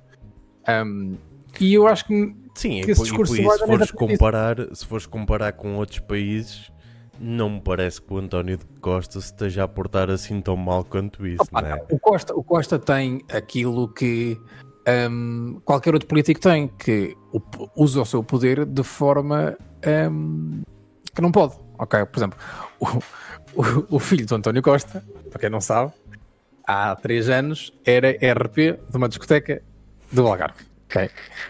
Hoje é presidente de uma freguesia em Lisboa. Não é? Portanto, eu não sei onde é que vocês já estão. uma empresa ainda me assustava mais, mas sim é o normal. Calma, mas foi sem votações. Ele deitou abaixo o, o, o presidente da altura e deu-lhe um cargo no PS e mete lá o filho. Ok, portanto o Costa faz estas merdas, mas faz o Costa, fez o Coelho, fez o, o Sócrates, faz o Osvaldes. hum, isso é, quase obrigatório, ok? Eu chamo obrigatório. O Costa neste momento está a escolher, que é uma estupidez, é os, di- o- como é é? os dirigentes da PJ em Portugal. Portanto, Ok. eh, não pode, isto não, tá- isto não está na legislação, não é o Costa que escolhe. Isto há de haver alguém que não é o Costa. Resumindo, o Costa faz merdas que tu. Eu, eu, eu, eu gosto do. Eu gosto do. do eu, eu, gosto de Sócrates porque o Sócrates fazia e depois punha um ar inocente. Eu adorava essa. O quê? Não posso. Mas Não. quando? Não o quê? Não posso. Não, eu foi a adorava. minha adorava- eu mãezinha. Foi. Eu adorava, Era lindo. Eu adorava essa inocência. E o Costa? O Costa dá-me a calar que é tipo meio. É um inocente, mas meio esquecido. Estás a ver? Que é tipo, ah, não, não sei. Tipo, não faz perguntas, só diz não sei, estás a ver? Eh, agora, eu não sei dizer se ele está a fazer um mau trabalho com isto do Covid. Eu não sei se o Trump está a fazer mau trabalho, se o governo italiano, o espanhol estão a fazer mau trabalho, porque não tens comparação com mais ninguém. Sim. Tu não podes dizer, eu não consigo dizer que eu faria melhor. Eu posso dizer que existiram medidas que se calhar não fizeram sentido. Mas não sabemos se no bolo inteiro não eram necessárias. Eu discuti isto com, com o Branco ainda esta semana. Ah, fecharam, fecharam os hospitais de campanha. Epá, se calhar não era necessário. Porque se calhar a ideia que tínhamos para uma segunda vaga era que poderia ser mais pequena ou não precisar de hospitais de campanha. Se calhar poderia ser reforçado o CNS de uma forma normal. Se calhar em termos Um, de custos não era comportável para a altura, não é? é confortável. E normalmente aparecem lá os críticos a dizer: Oh, não, não, tipo, alguém ganhou a desmontar aquela merda e a montar aquilo, a seguir e não sei o quê. Pronto, ok, mano. Tipo, estás mais preocupado em, em, em mandar bitites e criticar do que tentar olhar para o lado positivo da coisa. Não é positivo, mas pronto, mais próximo de. Ahm, portanto, para mim, a cena do Biden é tipo aquela que é: ok, ele vem com um discurso muito, muito, muito positivo, muito renovado, muito crítico, mas depois tu olhas para, para, para, as, para, as- para os debates principalmente o primeiro. Pá, e aquilo é, um, é horrível. Aquilo, para mim, que sou, cidadão americano, aquilo não me esclarece nada. Sim. Aqueles são dois putos no secundário, um em frente à mesa do outro. Minha pila é maior que a tua, não sei quê. É isto. Neste É, caso dos americanos, é, a minha pila está menos murcha que a tua, porque aquilo são menos dois idosos sim. à porrada. É, é completamente, é completamente ridículo. pá, Bom, então é, é, um bocado, é um bocado isso. É um bocado por aí. E olha, falaste aí do Costa, falaste de Benfica. Para terminar, vamos correr aqui três notícias muito rápidas e Ok. continuando a falar de chalupas, uma vez estávamos a falar de- dos presidentes eh, Trump e o Biden, e então vamos Sim. continuar a falar de gente chalupa para a gente terminar. Eh, automóvel invade o Estádio da Luz e o Pois foi. condutor acaba na esquadra. Basicamente, o resumozinho, nesta terça-feira, após entrar no parque de estacionamento, ah, um senhor que ia no carro viu o portão aberto de acesso ao relevado e decidiu lá meter o carro. Sendo que estava aberto para que ah, os funcionários do Benfica tivessem a preparar o jogo que deve estar a, a terminar agora. Ahm, a parte mais caricata disto tudo, o jovem recusou-se a sair do carro ou a abrir Sim. sequer uma janela, então os seguranças chamaram o PSP. Como Ok. ah, como ele nem com a PSP quis sair do carro, a polícia partiu o vidro do carro e acabaram Certo. por ter o rapaz. Certo. Ah, foi parar o polícia que partiu o vidro ao hospital porque tinha cortado o braço. Claro. Jesus. Isto é Eh, mesmo só gente chalupa. Continuando, Epá, e eu disse que eram três, três no instantinho assim para acabar. Vai, vai, vai, vai, vai, vai, vai, vai. Multa de 7,48€ por ter eh, o banco do carro não estofado. Basicamente isto, continuando, já uma vez que entramos aqui no, no ramo automóvel. A multa parece caricata, mas está no regulamento do Código da Estrada. Uh, banco de carro não estofado e não regulável dá multa. Uh, o condutor de Vila Boa do Bispo tinha então um banco do, do condutor não estofado, mas também não andava para a frente e para trás, o que põe em risco uh, a- em caso de colisão. Esta mu- multa pode ir de 7,48€ a 37,41€. Que estupidez Ok, ok. que é muito bom. Por outro lado, ah, os carros sujos podem chumbar na inspeção. Não sei se sabias esta. Esta coloquei lá hoje, assim, à última da hora. É um dos novos critérios da inspeção obrigatória. Em caso de sujidade ah, que prejudica a observação da inspeção, um veículo pode ser chumbado. Entrou em vigor no dia 1 de novembro. Para além disso, vai haver maior controle sobre os quilómetros dos carros para evitar fraudes de manipulação e todas as deficiências são, serão comparadas de uma inspeção para a outra. Epá, eu, eu, eu ando muito a pé, portanto. Estou descansado, estou descansado nesse sentido. O que é que me tens a dizer sobre o jovem chalupa que entrou no Estádio da Luz? Adorava ter visto. É daquelas merdas que eu adorava ter visto. Que é, não, mas ver tudo. Desde o momento em que entrou, ele supostamente não foi para o relevado porque não conseguiu, andou tipo à voltinha do estádio, atrás da baliza. Não foi, não foi para o relevado porque os seguranças conseguiram evitar que ele entrasse para o relevado porque ele queria ir com o carro para dentro do relevado. É só perceber o que é que.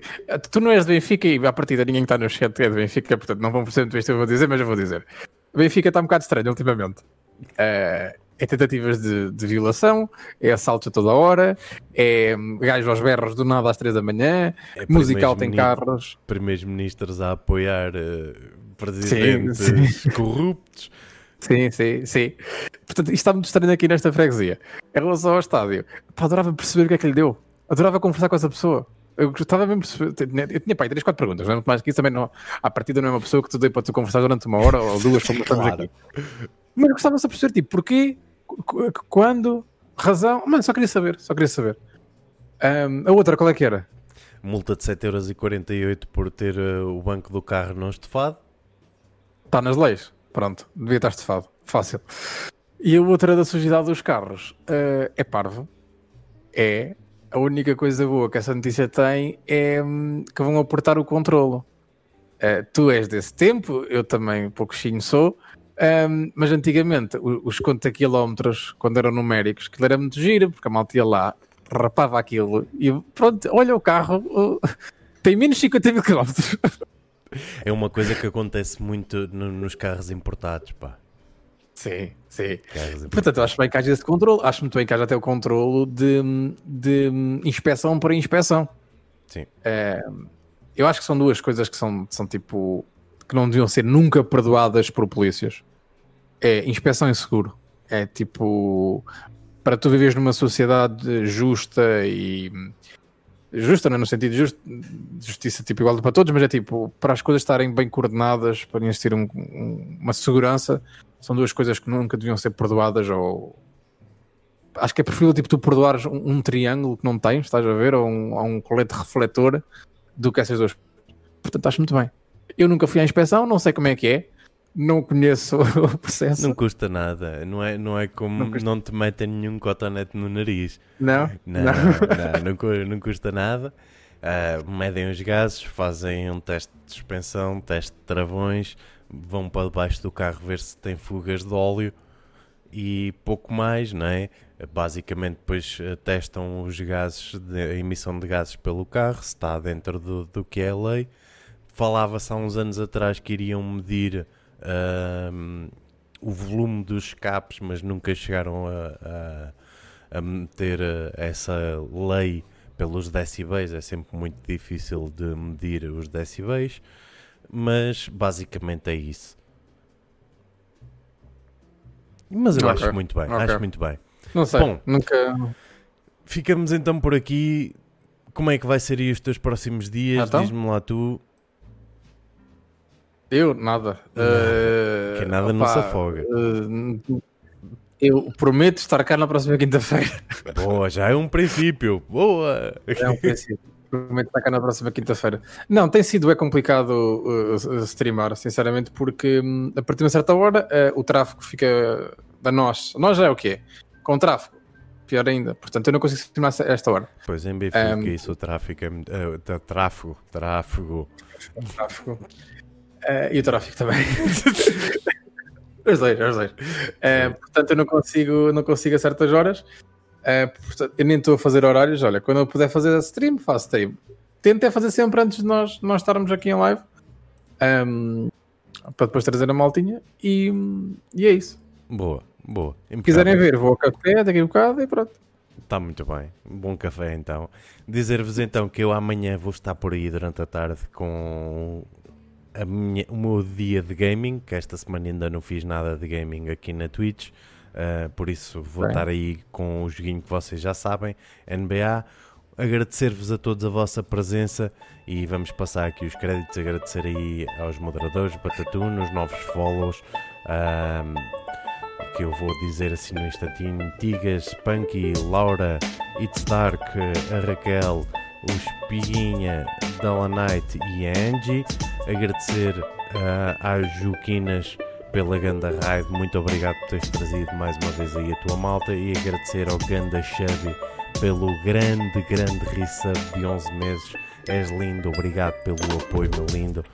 Ah, ei, pá, que é isto? Abri aqui uma, Ok, não vi. uma Twitch e apareceu-me aqui uma coisa estranha. Eu já te mando. Ui, ok. Ora, maltinha, Ok. hoje vou fazer aqui uma raid para um rapaz que eu gosto muito, já foi meu convidado no, no meu podcast. Ahm, e está, está a fazer eh, Fórmula 1 2020, é o grande motinha. Vamos lá todos ah, dar-lhe um grande apoio. Hashtag agora comenta tu. Agora Ok. comenta tu. Mais uma vez, maltinha, muito, muito obrigado pela vossa presença. Fiquem bem, um beijo grande e um até já. Tchau, tchau.